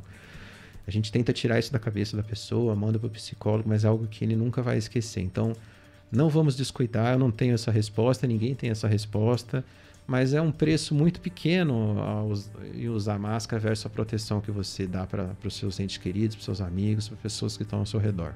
Se tem uma forma que a gente consegue passar uma informação até de fácil entendimento para as pessoas da questão do uso da máscara ou das outras medidas de segurança, o álcool gel, né? A gente coloca, disponibiliza a mesa, de- até de forma individual, né, doutor, para que não haja nenhum tipo de, de contato realmente. É principalmente o seguinte: não é porque você ou é forte ou é saudável, não, está considerado naquele risco ou não tem comorbidade, mas você pode não ter os sintomas. E isso é pior ainda, porque às vezes você contraiu a doença, não sabe que está com ela e está propagando. E aí vai chegar exatamente em alguma pessoa que vai ter o sintoma, que vai correr o risco da internação e vai passar por todos aqueles processos e etapas que o doutor Alexandre já cansou de explicar desde março do ano passado. Não é fácil ver uma pessoa ter que chegar ao ponto de ser entubada, doutor. Né? É, é muito complicado isso. E é claro que ainda mais com essa questão da variante, que a transmissibilidade dela é muito maior, isso aumenta ainda mais a nossa atenção. Não é porque foram divulgados apenas dois casos que a situação está controlada. Porque lá atrás, quando surgiu o primeiro caso em Botucatu, a gente tinha essa discussão também. Né? Em São Paulo já estava pipocando, em outros estados e cidades já estava pipocando. Ah, Botucatu só tem um, tá tranquilo. Gente, tem um porque um apresentou o sintoma. Esses dois também tiveram sintomas, né, doutor? Quantos outros não tiveram, mas que estão com a variante Delta também? Exatamente, você tocou num ponto fundamental, Kleber. Além da questão dos assintomáticos, que aliás são potencializados na variante Delta. A variante Delta é uma variante que dá um pouco menos de sintoma gripal, dá muito mais como se fosse um resfriado leve. É, as pessoas vão ter menos sintomas também porque estão vacinadas, mas você pode transmitir e transmitir com muita efetividade. Por isso a necessidade desse, dessa manutenção do uso da máscara. Eu quero lembrar duas coisas nessa pergunta do ouvinte Luiz Gustavo, né? É muito interessante, né? Porque quem viajava muito para o exterior antes da pandemia, né? Eu era uma pessoa que viajava muito por conta de congresso, essas coisas. Eu sempre andava por aí falando, não, por que, que esses chineses, japoneses têm na cabeça de ficar andando com máscara para cima e para baixo? Por que isso, né? São meio neuróticos. E na verdade, vocês vão ver o que eu estou falando, pode me cobrar daqui uns 5 anos, que o uso de máscara em ambiente de grande aglomeração, aeroporto, esse tipo de coisa, vai ser uma constante. Nós, os profissionais de saúde, ficamos nos perguntando, gente, por que, que a gente não usava máscara de rotina no, no dia a dia? Porque você estava lá, você podia pegar um paciente que está com influenza, com, com resfriado e se contaminar, né? Então, na verdade, a pandemia veio ensinar uma coisa, a higiene das mãos, né? Os professores de escola pública vieram falar comigo, nossa, uma coisa que agora os alunos fazem muito bem, que a gente sempre insistia a lavar as mãos, né? A gente tem que aprender com essas, não é só história triste, né? A pandemia vai trazer aprendizado pra gente também. E que, e que fique, né, esse aprendizado, né, doutor? Tem mais pergunta, Gui? Tem, tem mais uma pergunta aqui, Kleber, da Márcia lá do centro. A pergunta dela é interessante. Transplantados podem tomar a vacina contra a Covid? Transplantados devem tomar a vacina. Pergunta importantíssima da Márcia, eu esqueci de falar. Dentre esses grupos de maior vulnerabilidade, mesmo vacinados, estão os transplantados. Então, naquela fila que eu coloquei, mais que 90, mais que 80, mais que 70, antes dos profissionais de saúde vão entrar os transplantados e imunossuprimidos. Porque transplantado é uma classe especial de imunossuprimido, né? principalmente os transplantados de órgãos sólidos, transplante renal, transplante cardíaco, hepático, porque os remédios que eles usam para não rejeitar o transplante são muito fortes, diminuem muito a imunidade. Então, se você for hoje lá na nossa enfermaria de infectologia, nós temos hoje, ainda bem, seis pacientes COVID, quatro são transplantados, os outros dois são idosos e todos eles vacinados. Então, a imunossupressão do transplante derruba muito a resposta à vacina E até por isso eles devem tomar a vacina, porque quando a gente via antes da vacinação, os casos eram muito graves, era muito difícil que o indivíduo transplantado saísse da Covid. Nós tivemos, acho que ficou público, não preciso dizer o nome, mas um, um garoto da cidade que teve leucemia e foi transplantado, infelizmente foi a óbito. Muito triste a história dele, novo, né? Apesar de novo e a comorbidade dele era muito importante. Então, transplante é a comorbidade mais grave em termos de evolução para uma Covid severa. Como é que funciona a questão das grávidas, doutor? A grávida que contraiu a doença e está na iminência de dar à luz realmente. A doença passa para o bebê ou os anticorpos já passam para ele? É uma ótima pergunta. Eu vou voltar um pouco, né, é, nessa questão das gestantes. Depois eu chego na questão do parto que você perguntou. Eu falo sempre que pandemia a gente faz ciência, né, em tempo real. A gente troca o pneu do carro com o carro andando. A gente tem que e isso aconteceu. No começo a gente achava que grávida não era um fator de risco. Depois a gente descobriu que sim, principalmente em novembro, dezembro e janeiro, no segundo pico da doença, a gente vê um excesso de mortalidade em gestante. E por isso o Programa Nacional de Imunização colocou gestante como uma categoria especial. E realmente, a gente já sabia isso do influenza, né, da gripe, a, a, as infecções virais em, em, gestantes são mais graves por conta da imunossupressão da gestação. Aí, é, em relação às gestantes, ela não transmite o vírus pela via placentária, pela via de transmissão materno-fetal. O que pode acontecer, lógico, né? é, durante a amamentação, durante o, os cuidados da mãe com a criança, ela transmitir. Mas não está contraindicada a amamentação, a mãe deve fazer a amamentação, limpar o bico do seio se ela tiver com Covid, usar máscara. Muito provavelmente a criança vai acabar se infectando se ela tiver no período de transmissão, mas tem a questão de que as crianças, inclusive os recém-nascidos, são menos afeitas a ter quadros graves de Covid. Muito difícil quase é, impossível, mas muito raro, casos de menores de dois anos com quadro grave de Covid. Então não é uma situação que tenha muitos problemas. Em relação à transmissão de anticorpos da mãe para o filho, isso acontece. Vai até ser publicado agora no próximo número da Brazilian Journal, é, o, o, Brazilian Journal Medicine Tropical Journal, que é uma revista da Sociedade Brasileira de Medicina Tropical, um artigo nosso, eu tô, sou um dos autores, que mostra uma gestante é, que deu à luz e, e, e, a gente detectou os anticorpos neutralizantes na criança. Então a criança recebe de forma passiva, como acontece para outras doenças, né, os anticorpos da mãe. Então isso provavelmente a protege de quadros graves também. E mesmo com esses anticorpos, porque no caso a mãe também foi vacinada, né, doutora? A criança depois ela precisa receber a vacina também? Por enquanto ainda não, porque nós não, não temos as, uh, os estudos de segurança uhum. da vacinação em criança. Não temos nenhuma vacina no Brasil licenciada para uso em menores de 12 anos. Isso está acontecendo. Vários estudos com a Pfizer, com a Janssen. Temos estudos para adolescente, uhum. de 12 a 17, uhum. que estão sendo vacinados só com Pfizer por enquanto. Mas há vários, várias, é, é, todas, todas as plataformas vacinais estão fazendo testes em criança porque é uma população que tem menos Covid grave, mas adoece.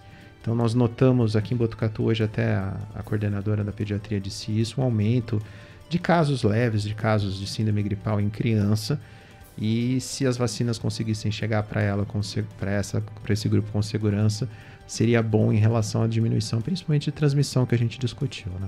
Cristiano a gente, Alves. A gente recebeu aqui, Kleber, o boletim Covid, e é importante o doutor poder também comentar os números, porque a gente estava até falando sobre isso aqui fora do ar. É, nas últimas horas a gente teve duas altas de pacientes. Aqui fala entre o período de sábado a essa segunda-feira. Então são alguns dias aí que a gente tem agora, não sai somente o boletim diário. E dois óbitos de pacientes por Covid-19, segundo aqui o HC. Temos aqui também é, a ocupação de leitos, a taxa de ocupação de UTI Covid em 92%, de 40 leitos no total, 92% ocupação. Chama atenção aqui, doutor, a gente estava é, vendo a questão de enfermaria. Nós temos aqui 16 pacientes, parece que esse número foi muito maior de enfermaria, mais de 100, mais de 80, 100. Hoje nós estamos com 16, mas a UTI ainda. Então a minha pergunta, gostaria que o senhor analisasse esses números, mas também a minha pergunta, esses pacientes são pacientes que foram internados agora, são pacientes que estão já mais de um mês internados. O professor fala, ah, vacinou e o pessoal continua falecendo, então fica essa dúvida na cabeça das pessoas, como que tem gente tem óbito ainda se todo mundo foi vacinado? Não teria que estar tá bem menor esse número ou não ter mais óbito, pelo menos aqui em Botucatu? E outro dado também importante aqui da nota é altas Covid durante toda a pandemia, 927 pessoas que foram salvas aí pela pandemia. Óbitos foram 487, também no HC, tudo referente a pacientes da região. É, então, esses dados eles falam por si próprios, né? Vocês veem uma desproporção entre o número de pacientes internados versus a ocupação da UTI. A ocupação de UTI não é só de pessoas de Botucatu. Uhum. Nós temos dois, duas coisas que influenciam a alta ocupação, que é de 92% é alta. Já foi pior, né? Já foi de mais de 100%. Uhum. Isso foi um período mais triste da nossa, da nossa história da pandemia. E eu cheguei a. E eu agradeço minha esposa porque ela segurou minha onda a, me desesperar, porque teve duas semanas que nós tínhamos é, quatro, cinco, dez pacientes internados em esquema de UTI, fora da UTI, em enfermaria. E aí teve plantão, não é que eu não dormi, teve plantão de 24 horas que eu não cheguei a sentar porque você tinha que rodiziar de quarto para quarto, porque você não tinha equipe de enfermagem. É uma situação horrível, né? Então agora nós estamos muito próximos do, do, do, do total, mas com, com total eh, com, com dentro do, esperado, aí, dentro, menos que 100%. Então são pacientes, Cristiano, é, que estão há muito tempo, porque muitos desses pegaram Covid lá em abril, maio e estão há dois meses de UTI, um, um mês de UTI. São pacientes muitas vezes que não são de Botucatu, ou são pacientes idosos, que eu falei que a resposta vacinal é menor, ou que tem algum problema de imunossupressão, uhum. transplante principalmente. Então nós mudamos completa, uh, houve uma mudança completa da epidemiologia da doença. Esses 16 leitos que estão em enfermaria, aí é tudo da nossa região, não todos de Botucatu, lógico, né? Mas é, muitos deles, como eu falei, com problemas de imunidade, transplantados ou já idosos com falha vacinal. Teve uma época, principalmente em abril, maio e junho, que houve uma mudança, pacientes mais jovens sendo internados, porque eles não tinham recebido a vacina ainda. Agora que estão sendo vacinados, voltou aquele perfil antigo de pessoas mais idosas. Legal. Doutor, eu queria perguntar, né, para a gente ir também finalizando a nossa entrevista, o que, que representou particularmente para você poder estar à frente de todo esse trabalho, todas as ações e ao olhar, né? Sei que você já falou um pouquinho sobre isso, mas quando olha para trás todas as decisões, o que poderia ou deveria ter sido feito de diferente, que eu acredito que pelos resultados alcançados, poucas coisas que não influenciariam tanto essa, essa questão final, essa parte no que a gente chegou, mas principalmente que tratasse a respeito desse orgulho, o que, que representou pessoalmente estar à frente diante de uma coisa tão grave, nova, né, até então desconhecida, e conseguiu lá, junto a toda a equipe do Hospital das Clínicas, todos os profissionais de saúde, e principalmente aqueles do apoio, porque desde o segurança, da equipe de limpeza, que são fundamentais também em cada etapa, em cada protocolo que foi cumprido durante todos esses atendimentos. Na verdade, quando a gente olha para trás, né, é, vê o enorme desafio que a gente venceu. Eu nunca imaginei se me dissessem tudo que eu ia ter que enfrentar, sinceramente, com toda a sinceridade, eu ia falar para você: não, eu não sou capaz. Porque no final de 2019 para 2020, né, eu já era chefe do serviço do HC de infectologia e me pediram e eu aceitei ser chefe do departamento. Então eu era chefe tanto do setor de, do, de infectologia dentro da faculdade de medicina quanto do HC. Falei, bom, vai ser muito trabalho, mas ninguém imaginava o que ia acontecer, né? E os desafios foram imensos. E aí a gente vê justamente o que você falou, a capacidade de união. Nunca seria possível fazer com a qualidade que a gente fez. Eu acho que a gente salvou um, um número de vidas muito mais alto do que a grande maioria conseguiu no Brasil por conta dessa união que nós tivemos em Botucatu e por conta do trabalho de todos os profissionais de saúde dos nossos médicos residentes, que foram verdadeiros heróis. A gente homenageou os nossos médicos residentes, pôs uma placa no nosso departamento, Porque se a gente trabalha muito, nós que somos professores, docentes, eles suam a camisa assim o tempo inteiro. Os nossos médicos contratados, todas toda a equipe de enfermagens, eles trabalham demais também, dioturnamente, com coisas pesadas mesmo, inclusive esforço físico, se expondo demais é, os técnicos de radiologia, o pessoal da nutrição, fisioterapia na, na, na, pandemia, a gente nunca ia conseguir tocar um paciente do TI se não fosse os fisioterapeutas. Pessoal de limpeza, se expondo demais, mexendo naquilo que a gente não queria mexer. Então, tudo foi uma conjunção. E aí, os profissionais da área de segurança, os policiais, o pessoal da área de pronto atendimento, falei já do setor primário, né? Quando a gente olha para trás, a gente fala: nunca seria possível se eu tivesse se você tivesse pensado, né? É, é, é uma situação de guerra.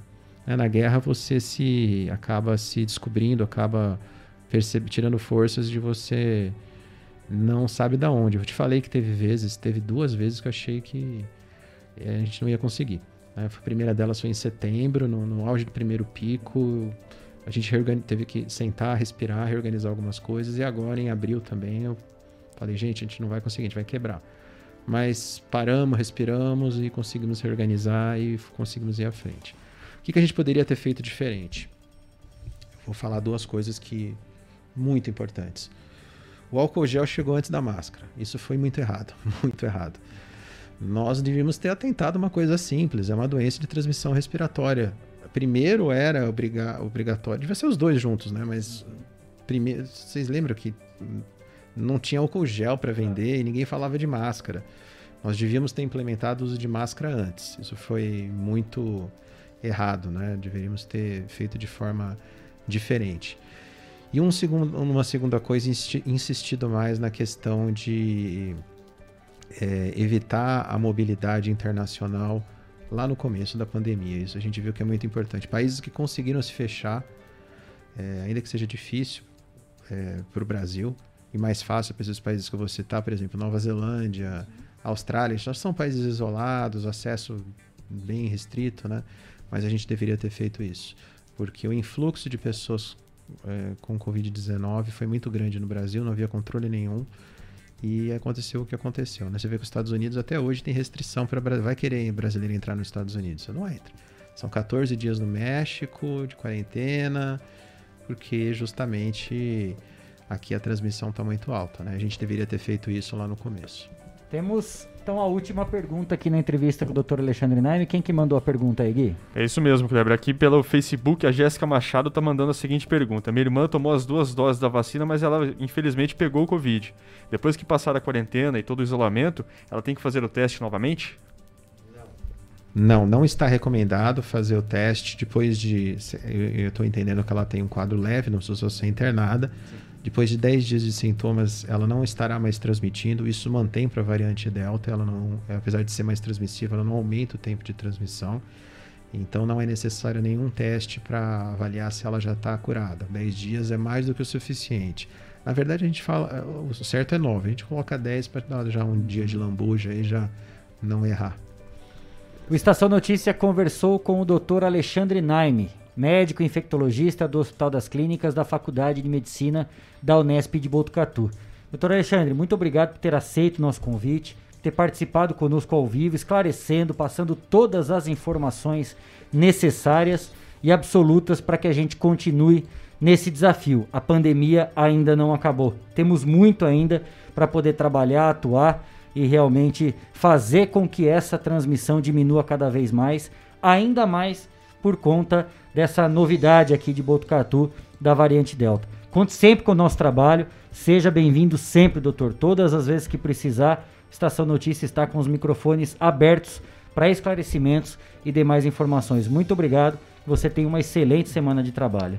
Sou eu que agradeço o convite. Kleber, Cristiano, Guilherme, um enorme prazer estar aqui nos seus estúdios e dizer da importância né, de um canal de comunicação que se compromete com a, com a informação verdadeira, com a informação ética. Nós estamos vivendo a quinta maior pandemia que já assolou a humanidade. A Covid-19 já matou mais de 4 milhões e 400 mil pessoas. É a quinta pandemia que mais matou. E se não fosse esse tipo de canal, teríamos muito mais dificuldade em conversar com a população. Muito obrigado pelo convite, contem sempre comigo.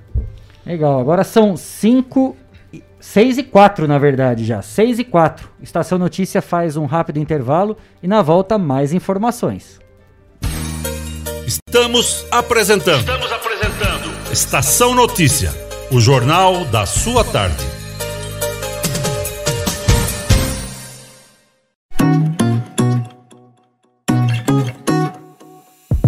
Só nas telas da usina multimídia você leva a sua marca para mais de 40 mil pessoas por dia. Isso mesmo, são mais de 25 TVs espalhadas em diferentes pontos de Botucatu e São Manuel. Pontos com um grande fluxo de pessoas onde a sua propaganda é vista longe da correria e do estresse. E claro, com a atenção máxima que ela merece.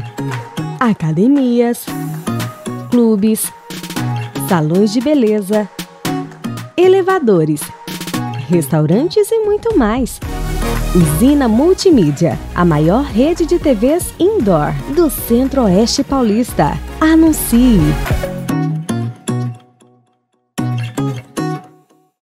Olá, amigos de Botucatu e de toda a região.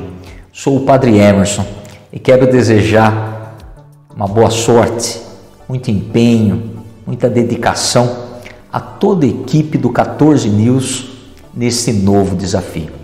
O Estação Notícia tem o compromisso de deixar as pessoas bem informadas, com jornalismo sério e de credibilidade. Parabéns e sucesso a toda a equipe do Estação Notícia. Grande abraço. Estação Notícia, o jornal da sua tarde. A cada dia, um novo desafio. Nesse momento de incertezas, mais do que nunca é preciso transformar ideias em oportunidades. Juntos, vamos criar a melhor estratégia para sua empresa. A Smart Comunicação é uma agência especializada em jornalismo, marketing e publicidade e propaganda. Atuamos com comunicação corporativa e planejamento estratégico Conte com nossa equipe para gerenciar e produzir o conteúdo ideal das redes sociais. Também trabalhamos com vídeos institucionais e comerciais para deixar a sua marca em evidência. Venha para a Smart Comunicação.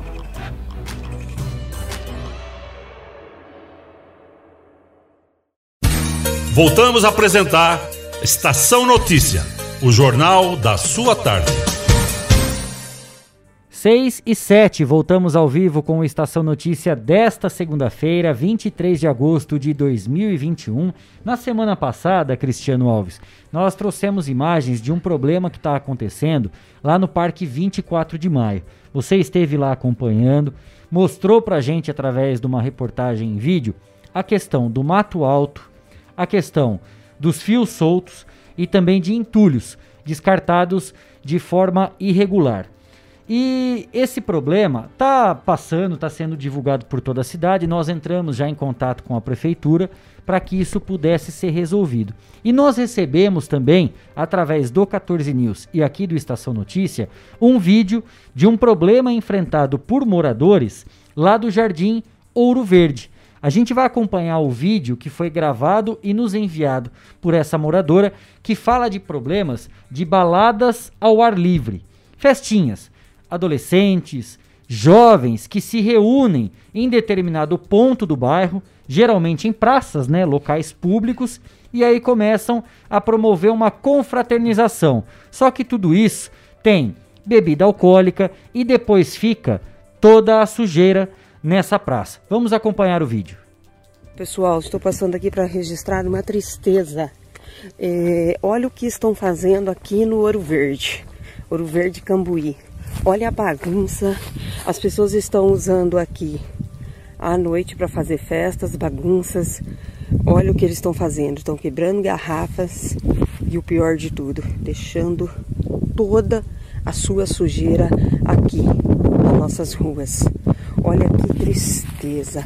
Você acha garrafas de vidro de monte. Ó, tem até uma fralda aqui. Será que trouxeram um bebê na bagunça? Tem garrafas de vidro, bastante. Garrafas PETs, demais. Aí, tô deixando uma dica pro pessoal que pega reciclado. Passa aqui, ó, no final do Ouro Verde, que tem muita PET aqui, gente. Venham aqui pegar, aí vocês já ajudam na limpeza aqui pra gente. Sinto muito de falar isso, mas dá uma mão pra gente aqui, porque tá uma tristeza, tá um descaso isso aqui com a sociedade. Pessoal das forças de segurança, dê uma passada aqui à noite, no final da tarde. É... A molecada tudo de moto. Eu observei que algumas motos não tem placa. Não tem placa, eles ficam fazendo bagunça, ficam com uma bicicleta motorizada também. É moto, é carro, creio que tem pessoas até usando entorpecentes, porque quando você está passando aqui fazendo a sua atividade física, você sente um cheiro estranho, que só pode ser entorpecentes. Olha, olha isso aqui, gente. Olha a tristeza. Olha que tristeza. Olha que descaso. Olha que descaso. Olha. Olha o que estão fazendo. Que é isso? Olha. Que é isso? Olha só, é demais a cabeça da gente. Como uma pessoa vai fazer isso? Ó, ó. É muita sujeira, é muita bagunça. É uma tristeza você ver um lugar tão bonito e deste jeito. Ah, e deste modo. E aí, pessoal? Eu infelizmente estou registrando essa tristeza, esse descaso e tudo isso que andam fazendo aqui, ó. Que coisa, que coisa, que bagunça, que bagunça. Olha o que eles fazem, o que fazem. 6 e 11. Na sua tela aí as imagens gravadas por uma moradora lá do Jardim Ouro Verde, certo, Guilherme? É isso mesmo, Kleber. Foi Jardim... um vídeo feito aí por ela, pela moradora do, do Jardim Ouro Verde, e ela tá aí completamente transtornada. transtornada. Tá, tá, irritada, tá indignada com a situação, com essa bagunça que foi promovida no último final de semana, Cristiano Alves. E é claro, né, que quando chega esse tipo de demanda aqui pra gente, de imediato Cristiano Alves já encaminhou tanto para a zeladoria e também está encaminhando esse vídeo para a Guarda Civil Municipal e desde já ficou o um abraço aqui também para o comandante Leandro Destro. Agora vale a pena a gente falar que por mais que exista ou que sejam exigidas as medidas necessárias, né, Cris? Tanto por parte da prefeitura, da zeladoria, para poder fazer a limpeza do local, porque a gente percebeu que parece ser, eu, eu não sei se é uma área verde, é uma área descampada, não dá para saber se é terreno particular, se é área pertencente à prefeitura, não dá para a gente ter ideia por esse vídeo. De qualquer forma, mesmo que seja uma área pública, não dá para a gente ficar só cobrando das autoridades uma resposta rápida, Cristiano, porque o que a gente viu aí vai além apenas de uma questão de fiscalização e de colocar ordem na bagaça. É muito mais uma questão, primeiro, de respeito, segundo, de educação e terceiro, de conscientização. Porque o cidadão, ele sai da casa dele, vai para outro bairro para fazer sujeira no quintal, na porta da casa dos outros, Cris. Complicado. A gente mandou esse caso para a zeladoria da prefeitura. O pessoal disse que vai lá fazer a limpeza, porque o bonitão não vai voltar para limpar, né? E também encaminhamos aí ao destro da GCM para que eles dêem uma fiscalizada neste local. Né? Então é uma situação bastante complicada que a gente percebe é, nesse local no Jardim Ouro Verde. Obrigado aí a moradora que nos encaminhou esse vídeo e a gente vai dar atenção a esse caso. Como também aquele caso do 24 de maio, nós vamos voltar lá, viu, ver se foi solucionado o problema dos fios soltos, tudo mais, se o pessoal fez o trabalho direitinho lá, porque a gente não divulga aqui e larga o problema não, a gente volta ao local para ver se realmente foi solucionado esse é o nosso objetivo, que tenha uma solução e realmente uma resposta das empresas aí que trabalham nesse setor. Guilherme Dorini. É isso mesmo, é isso mesmo, Cristiano, é, Kleber. Temos aqui É, a Eliana Curvelo manda aqui uma, uma informação que não há espaços pensados para o encontro de jovens, independentemente da pandemia. Isso não é pensado para esses jovens. Isso foi levantado desde 2015, quando ficavam na Dom Lúcio. É só a gente relembrar. Não existe espaço apropriado para isso. O que não significa também que quando existir esse espaço apropriado, que o belezinha possa frequentar e depois deixar essa sujeira atrás, né? Para que outros venham e façam a limpeza. Mas está correto, tem razão a professora Eliana. Não existe um espaço, os adolescentes, os jovens estão se espalhando por diversos pontos da cidade e utilizando espaços públicos, né, Cristiano? Praças. Uma que sempre recebia uma concentração de pessoas é aquela praça Isaltino Pereira, que é no Jardim Paraíso, bem naquela, naquele encontro das avenidas Camilo Mazzoni e Rafael Laurindo. Havia muito, até um certo momento estava havendo um limite exacerbado dessa situação, dessas festas, com questão de som alto, de algazarra, de bagunça e muita sujeira. A Guarda Civil e a polícia começaram a frequentar o local, inclusive a base da Guarda Civil e da polícia por muitas oportunidades, ficaram lá nesse espaço. E aí a, gente sabe como funciona, né? Quando a polícia tá lá, a galera, aí um para cada lado. E aí basta dar as costas, né, Cristiano? O que acontece? A turma volta de novo. É assim. Por isso que eu digo, existe uma responsabilidade, claro, por parte da prefeitura em relação à limpeza, mas não dá também para ficar pegando todo mundo pelas mãos e ficar consertando sujeira de, de adolescente, de jovem. Tem que ter um mínimo de consciência, mínimo de educação e principalmente respeito. Porque o cara sai da casa dele, Cristiano, e vai ligar o som alto na porta da casa do outro que precisa dormir, que precisa descansar, porque tem que trabalhar no dia seguinte. Tá aí o relato, né? Essa moradora do Ouro Verde gravou um vídeo mostrando a sujeira e relatando pra gente os problemas enfrentados nesse último final de semana. Exatamente, o caso foi encaminhado, encaminhado então para as autoridades para que pelo menos seja feita a limpeza e a Guarda Civil certamente vai fazer uma fiscalização nesse local que foi indicado aí pela nossa ouvinte que acompanha aí o Estação Notícia. 6 e 16 chegou a hora do esporte aqui no Estação Notícia. Jornalismo feito com responsabilidade para levar até você as notícias mais importantes do dia. De segunda a sexta, Estação Notícia, pontualmente às 4h20 da tarde. Jogos da rodada, resultados. Fique ligado no que é destaque. Olha o cruzamento perigoso, entrou, bateu. É hora do esporte, no Estação Notícia.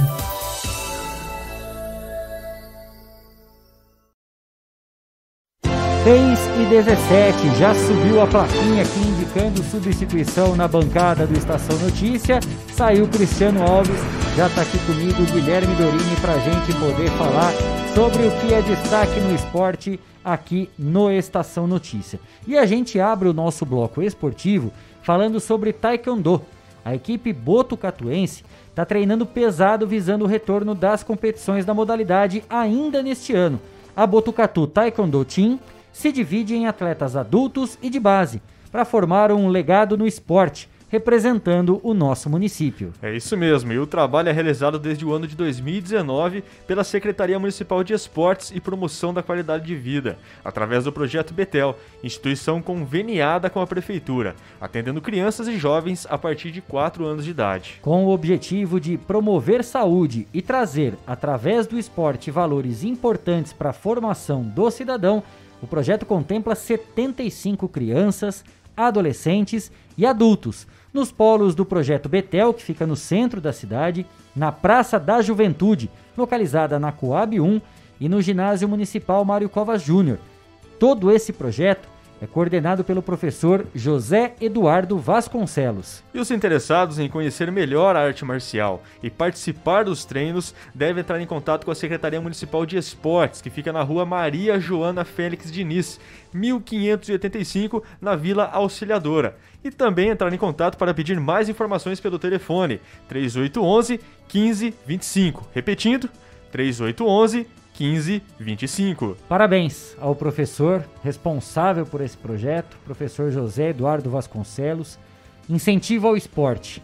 É isso que faz a diferença na vida dessas crianças, afastando das companhias ruins, Sem dúvida. das drogas, da criminalidade. Parabéns, contem sempre com o Estação Notícia para que a gente possa sempre divulgar o trabalho de vocês aí. Ana Laura Savini disputou provas nacionais nos três tambores. Na semana passada a gente divulgou o vídeo dela ao lado da irmã, ela contando como seria essa semana de competições. Das 240 atletas do feminino, ela ficou entre as 12 melhores. Na categoria jovem, ela foi a nona, entre as 120 competidoras. Agora, sabe onde ela tá, Gui? No Barretão. Tá lá em Barretão, tá lá em Barretos, para disputar mais provas. E ela gravou um vídeo aqui pra gente do Estação Notícia e do 14 News contando, falando um pouco mais sobre a expectativa de mais uma competição. Vamos ver. Oi, gente, tudo bem? Eu sou Ana Laura Savini, competidora de três tambores da cidade de Botucatu. E eu vim aqui contar um pouco para vocês como é que foi essa última prova. A gente saiu de Araçatuba do Campeonato Nacional e já veio direto aqui pro Barretos, pro, Internacional. E eu vim contar também como é que foi um pouco lá de Araçatuba. Eu corri com três cavalos, é, classificamos na minha categoria, na categoria feminino, que é uma categoria super disputada, classificavam 20% de cada categoria, eu consegui colocar dois cavalos em cada categoria. Estou muito feliz com os resultados, eles foram muito bem. Aqui em Barretos a gente só vai correr com dois animais, porque só pode correr dois animais. A minha irmãzinha vai correr também na categoria Mirim e eu vou correr na feminino. É, eu demorei um pouco para vir explicar um pouquinho para vocês, porque é, foi muito corrido de vir para Satuba, para Barretos, eu tava bem cansada também, então tirei um tempinho para descansar, mas agora tô aqui falando. É, a gente tá aqui, vai ficar até domingo, se Deus quiser, se a gente for pra final. E eu tô com expectativas boas, porque a gente já veio do, do Nacional bem, então eu vou fazer o melhor, eu sei que meus cavalos vão fazer o melhor deles. E vou contando mais pra vocês. Um beijo, obrigada por, por acompanharem, obrigada por torcerem e depois eu mostro mais pra vocês. Um beijo. Valeu, Ana Laura, beijo pra você. Boa sorte aí em Barretos, né? Representando muito bem a cidade de Botucatu, sempre levando o nome da cidade na competição, na prova dos três tambores. Boa sorte! Que você volte com mais notícias positivas e, claro, Estação Notícia está atento para poder divulgar as informações direto de Barretos. O assunto agora é Campeonato Brasileiro, Guilherme Dorino, É, porque vivemos a 17ª rodada da Série A do Brasileirão. Os jogos que começaram no sábado. Atlético Goianiense e Chapecoense ficaram no empate em 1 a 1. O Grêmio, tá lá na parte de baixo da tabela, venceu o Bahia por 2 a 0. Juventude e Fortaleza empataram em 1 a 1. Aí agora a gente vai para os jogos do domingo. A rodada que foi aberta logo na manhã, às 11 da manhã, o Palmeiras recebeu o Cuiabá e foi derrotado, foi surpreendido com um gol logo no começo e outro no final. O Cuiabá fez 2 a 0 para cima do Palmeiras. O primeiro gol marcado pelo Botucatuense Cleison, É né, que já com passagens pela Ponte Preta, pelo. Ituano, pelo Corinthians e agora tá lá no Cuiabá. O Flamengo ficou apenas no empate com o Ceará, jogando lá na Arena Castelão. O Corinthians conquistou uma importante vitória. Venceu o Atlético Paranaense fora de casa por 1 a 0. Somou três pontos importantíssimos e deu uma subida legal na Ah, tabela. subiu né? bem. Tá lá na parte de cima, um time que era extremamente contestado, Sim. né? Inclusive apontado como um dos principais candidatos a disputar é, uma vaga para fugir da zona Da do zona de rebaixamento. Sem dúvida. Pouco falava-se em relação ao rebaixamento, mas que ia brigar lá na parte de baixo, ia suar, ia passar dificuldades. Corinthians, com a chegada de alguns reforços, né, mesmo ainda fora de forma, sem tanto ritmo de jogo, tá conquistando resultados importantes, uma vitória fundamental para o Corinthians fora de casa. E reforço com bastante experiência, né? Como o próprio Renato Augusto, que vem fazendo grandes jogos. Estreou com gol, Sim. jogando muito bem. Depois tivemos também o empate entre Santos e Internacional na Vila Belmiro em 2 a 2 E o São Paulo venceu fora de casa o Sport Recife. Com gol de quem? Pasmem os senhores. O autor do gol da vitória foi o Pablo. Na verdade, eu vi na internet um meme e eu tô achando que é verdade. Não, eu tenho, não tenho dúvida Você ficou disso. sabendo dessa, Cleiton Santos? No jogo de terça-feira passada entre São Paulo e Palmeiras, o Pablo perdeu aquele gol cara a cara com o Everton, que ele deu aquele balão. O chute dele na terça-feira caiu ontem no gol lá do esporte. É, na ilha, na ilha do Retiro. Ele fez o gol, cara. Na Ilha o Pablo Retiro. fez o gol. O São Paulo venceu por 1 a 0 Tá dando uma respirada, né, Gui? Sim, Tá se tá. afastando aos poucos. Se afastando, décimo da segundo zona do colocado agora, tá indo, tá indo aos poucos. Retorno de Benítez. Sim. De Luciano. Que dão um alento ao torcedor São Paulino que espera muito desses jogadores. É, são grandes reforços, né? Vamos aguardar que as lesões não voltem a prejudicar o São Paulo Por favor. nessa sequência. E hoje, a 17ª rodada será finalizada com mais duas partidas. Às 8 da noite, teremos um grande jogo entre Fluminense e Atlético Mineiro. É isso aí. Por que o grande jogo? Primeiro de tudo, Fluminense está eliminado da Copa Libertadores. Perdeu o técnico. Demitiu, né, na Os verdade. caras demitiram o Roger Machado achando que ele é o Isso. principal responsável É, por esse então. time horrível do Fluminense. Legal. E, Primeiro e, fator. e ainda, é, pelo terceiro ano seguido, colocaram o auxiliar Marcão. Pois, agora agora efetivaram. Agora né? efetivaram, né? Efetivaram porque com essa nova regra do Campeonato Brasileiro também, que há um limite na troca de Sim. treinadores, então o Foi Fluminense efetivado. Acabou sendo vai ter efetivado. que vai ter que dar uma seguradinha na onda. Fluminense recém-eliminado enfrenta o Atlético Mineiro, que passeou para cima do River Plate no meio de semana Nossa. e conquistou a vaga para as semifinais da Libertadores. É o atual líder do Campeonato Brasileiro. E detalhe, Guilherme Dorini, o Atlético Mineiro tem hoje 37 pontos. O segundo colocado, apesar da derrota, continua sendo o Palmeiras, tem 32. Se o Atlético Mineiro vencer, que não é nenhum resultado Não, absurdo, pelo é contrário, ele é favorito para o jogo hoje, apesar da gente ainda não ter informações se vai ou não com o time considerado titular, Sim. se vai com força máxima.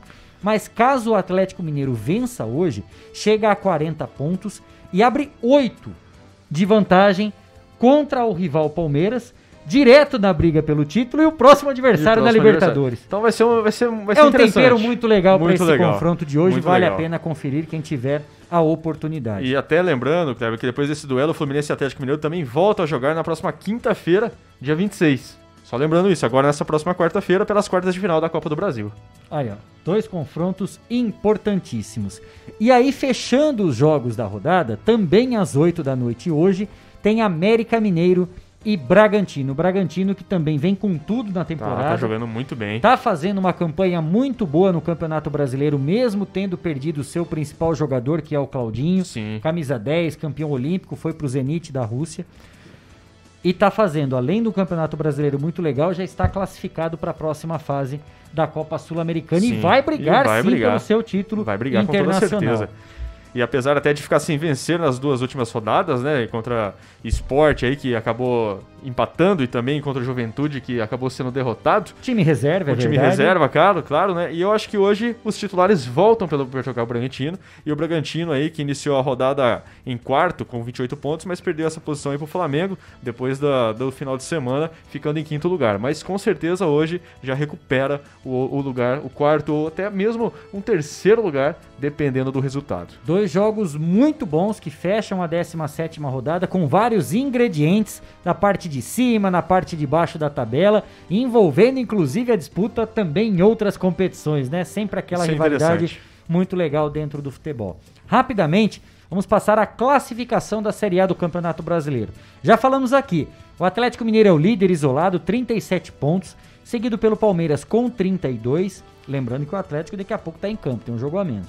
O Fortaleza, surpreendente, fazendo uma belíssima temporada Grande também. temporada. É o terceiro colocado, tem 32 pontos, fechando o chamado G4, aquela classificação direta para a Libertadores da América. O Flamengo tem 28 pontos. Depois tem Bragantino com 28, pode superar o Flamengo, dependendo do resultado de hoje. Um empate basta. Sim. Já para passar e chegar na quarta colocação. O Corinthians é o sexto com 24. O Atlético Goianiense e o Ceará também tem 24. Depois o Atlético Paranaense é o nono colocado com 23 pontos. O Internacional e o Santos, com o empate, os dois foram a 22 pontos. Pelo critério de desempate, O Internacional está na frente, é o décimo colocado. Décimo, é. O São Paulo, com a vitória, deu um baita salto. Foi. Chegou a 21 pontos e ocupa agora a 12 colocação. O Juventude é o 13º com 20 pontos. O Cuiabá é o 14º também com 20. O Bahia é o 15º com 18.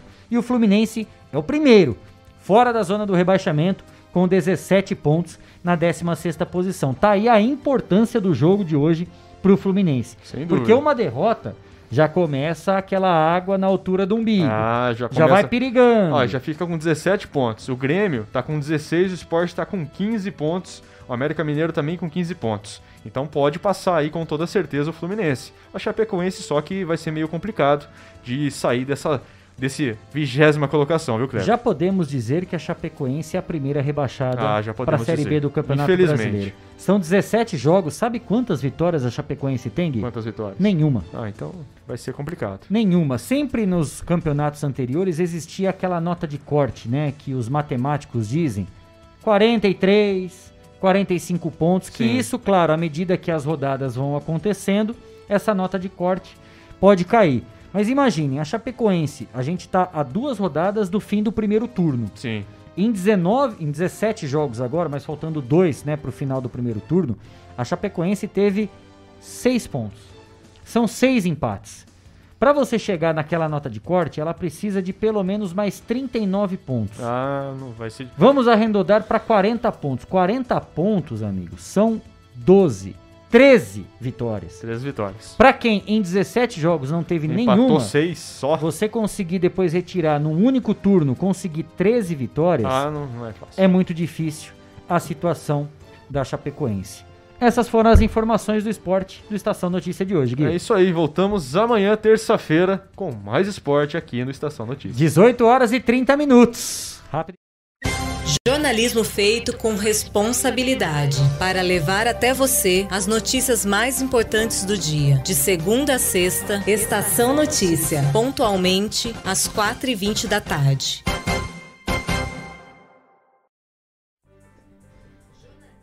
Aqui na bancada, já de volta, Cristiano Alves para as nossas despedidas. Mais um jornal, mais um Estação Notícia, repleto de informações, dinamismo e principalmente a interação, a participação de quem nos acompanha pelas redes sociais e também no nosso WhatsApp. Cris. Só passar aqui uma última informação. Nós chegamos agora nessa tarde a 109.995 pessoas que tomaram a segunda dose contra a Covid-19. A gente estava com um número um pouco menor e agora estamos a pouquíssimo de chegar a 110 mil pessoas vacinadas com a segunda dose. A gente recebeu aqui também, a gente teve um retorno do comandante destro da GCM, dizendo que vai fiscalizar a situação lá. O pessoal sempre muda de lugar, mas o pessoal está sempre atrás aí desses é, dessas pessoas que acabam né, sujando e fazendo bagunça e tudo mais. Recebi também aqui uma mensagem da Ana Paula Savini, agradecendo o vídeo e a reportagem aí, né, com a Ana Laura. com a Ana Legal, Laura, a filha dela, né, do, dos, do- dos três tambores. E ela dizendo aí que assim que sair resultado lá, já vai transmitir aqui pra gente, Conte gente aqui. poder divulgar. E ainda uma notícia que vem lá de Avaré. é, policiais militares foram acionados para averiguar uma ocorrência de violência doméstica no bairro Jardim Presidencial em Avaré. E ao chegar no local se depararam com um homem que, ao perceber a presença policial, tentou evadir-se, sendo acompanhado e detido pela equipe. Durante a fuga, o agressor jogou uma arma de fogo embaixo de um caminhão. Porém, os policiais militares acabaram então localizando um revólver calibre 38. O autor ele não quis falar nada sobre o fato e separado ali da sua esposa foi realizar uma visita para sua filha de 17 anos. Os policiais acabaram descobrindo. Nesse momento eh, se desencadeou com a mulher, se desentendeu com a mulher e passou a agredi-la. A filha tentou intervir e também foi agredida.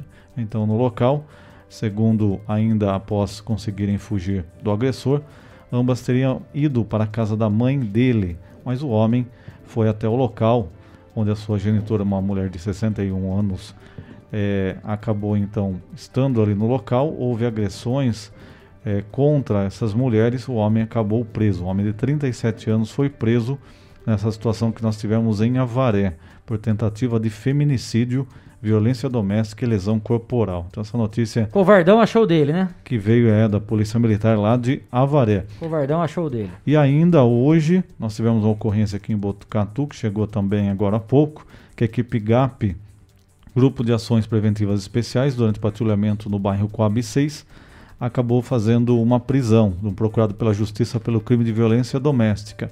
Saiu a prisão no fórum, ele foi localizado lá na Coab 6 e foi preso.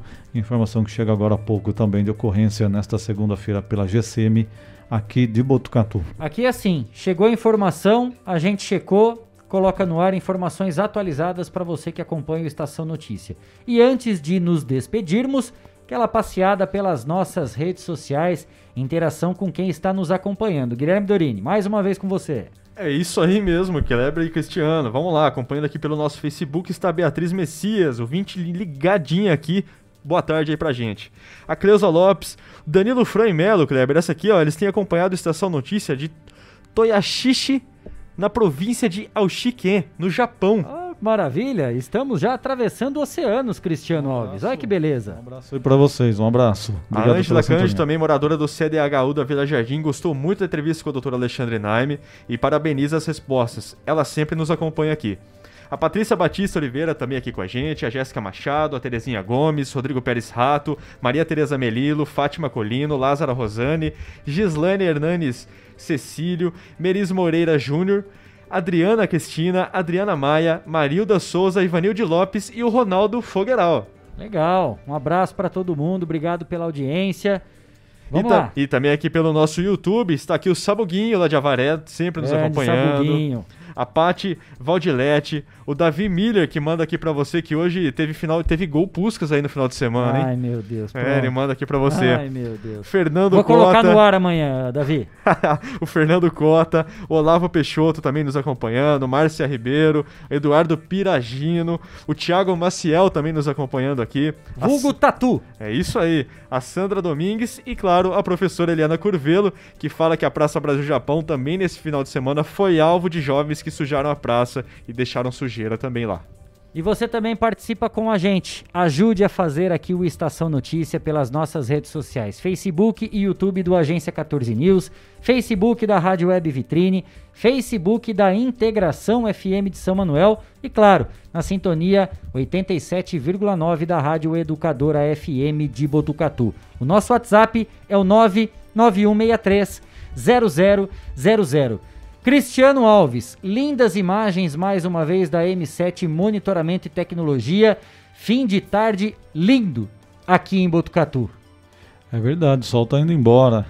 É, chegando ao fim aí, mais uma edição do Estação Notícia, né? Obrigado a todos aí que nos acompanharam, né, nesta segunda-feira.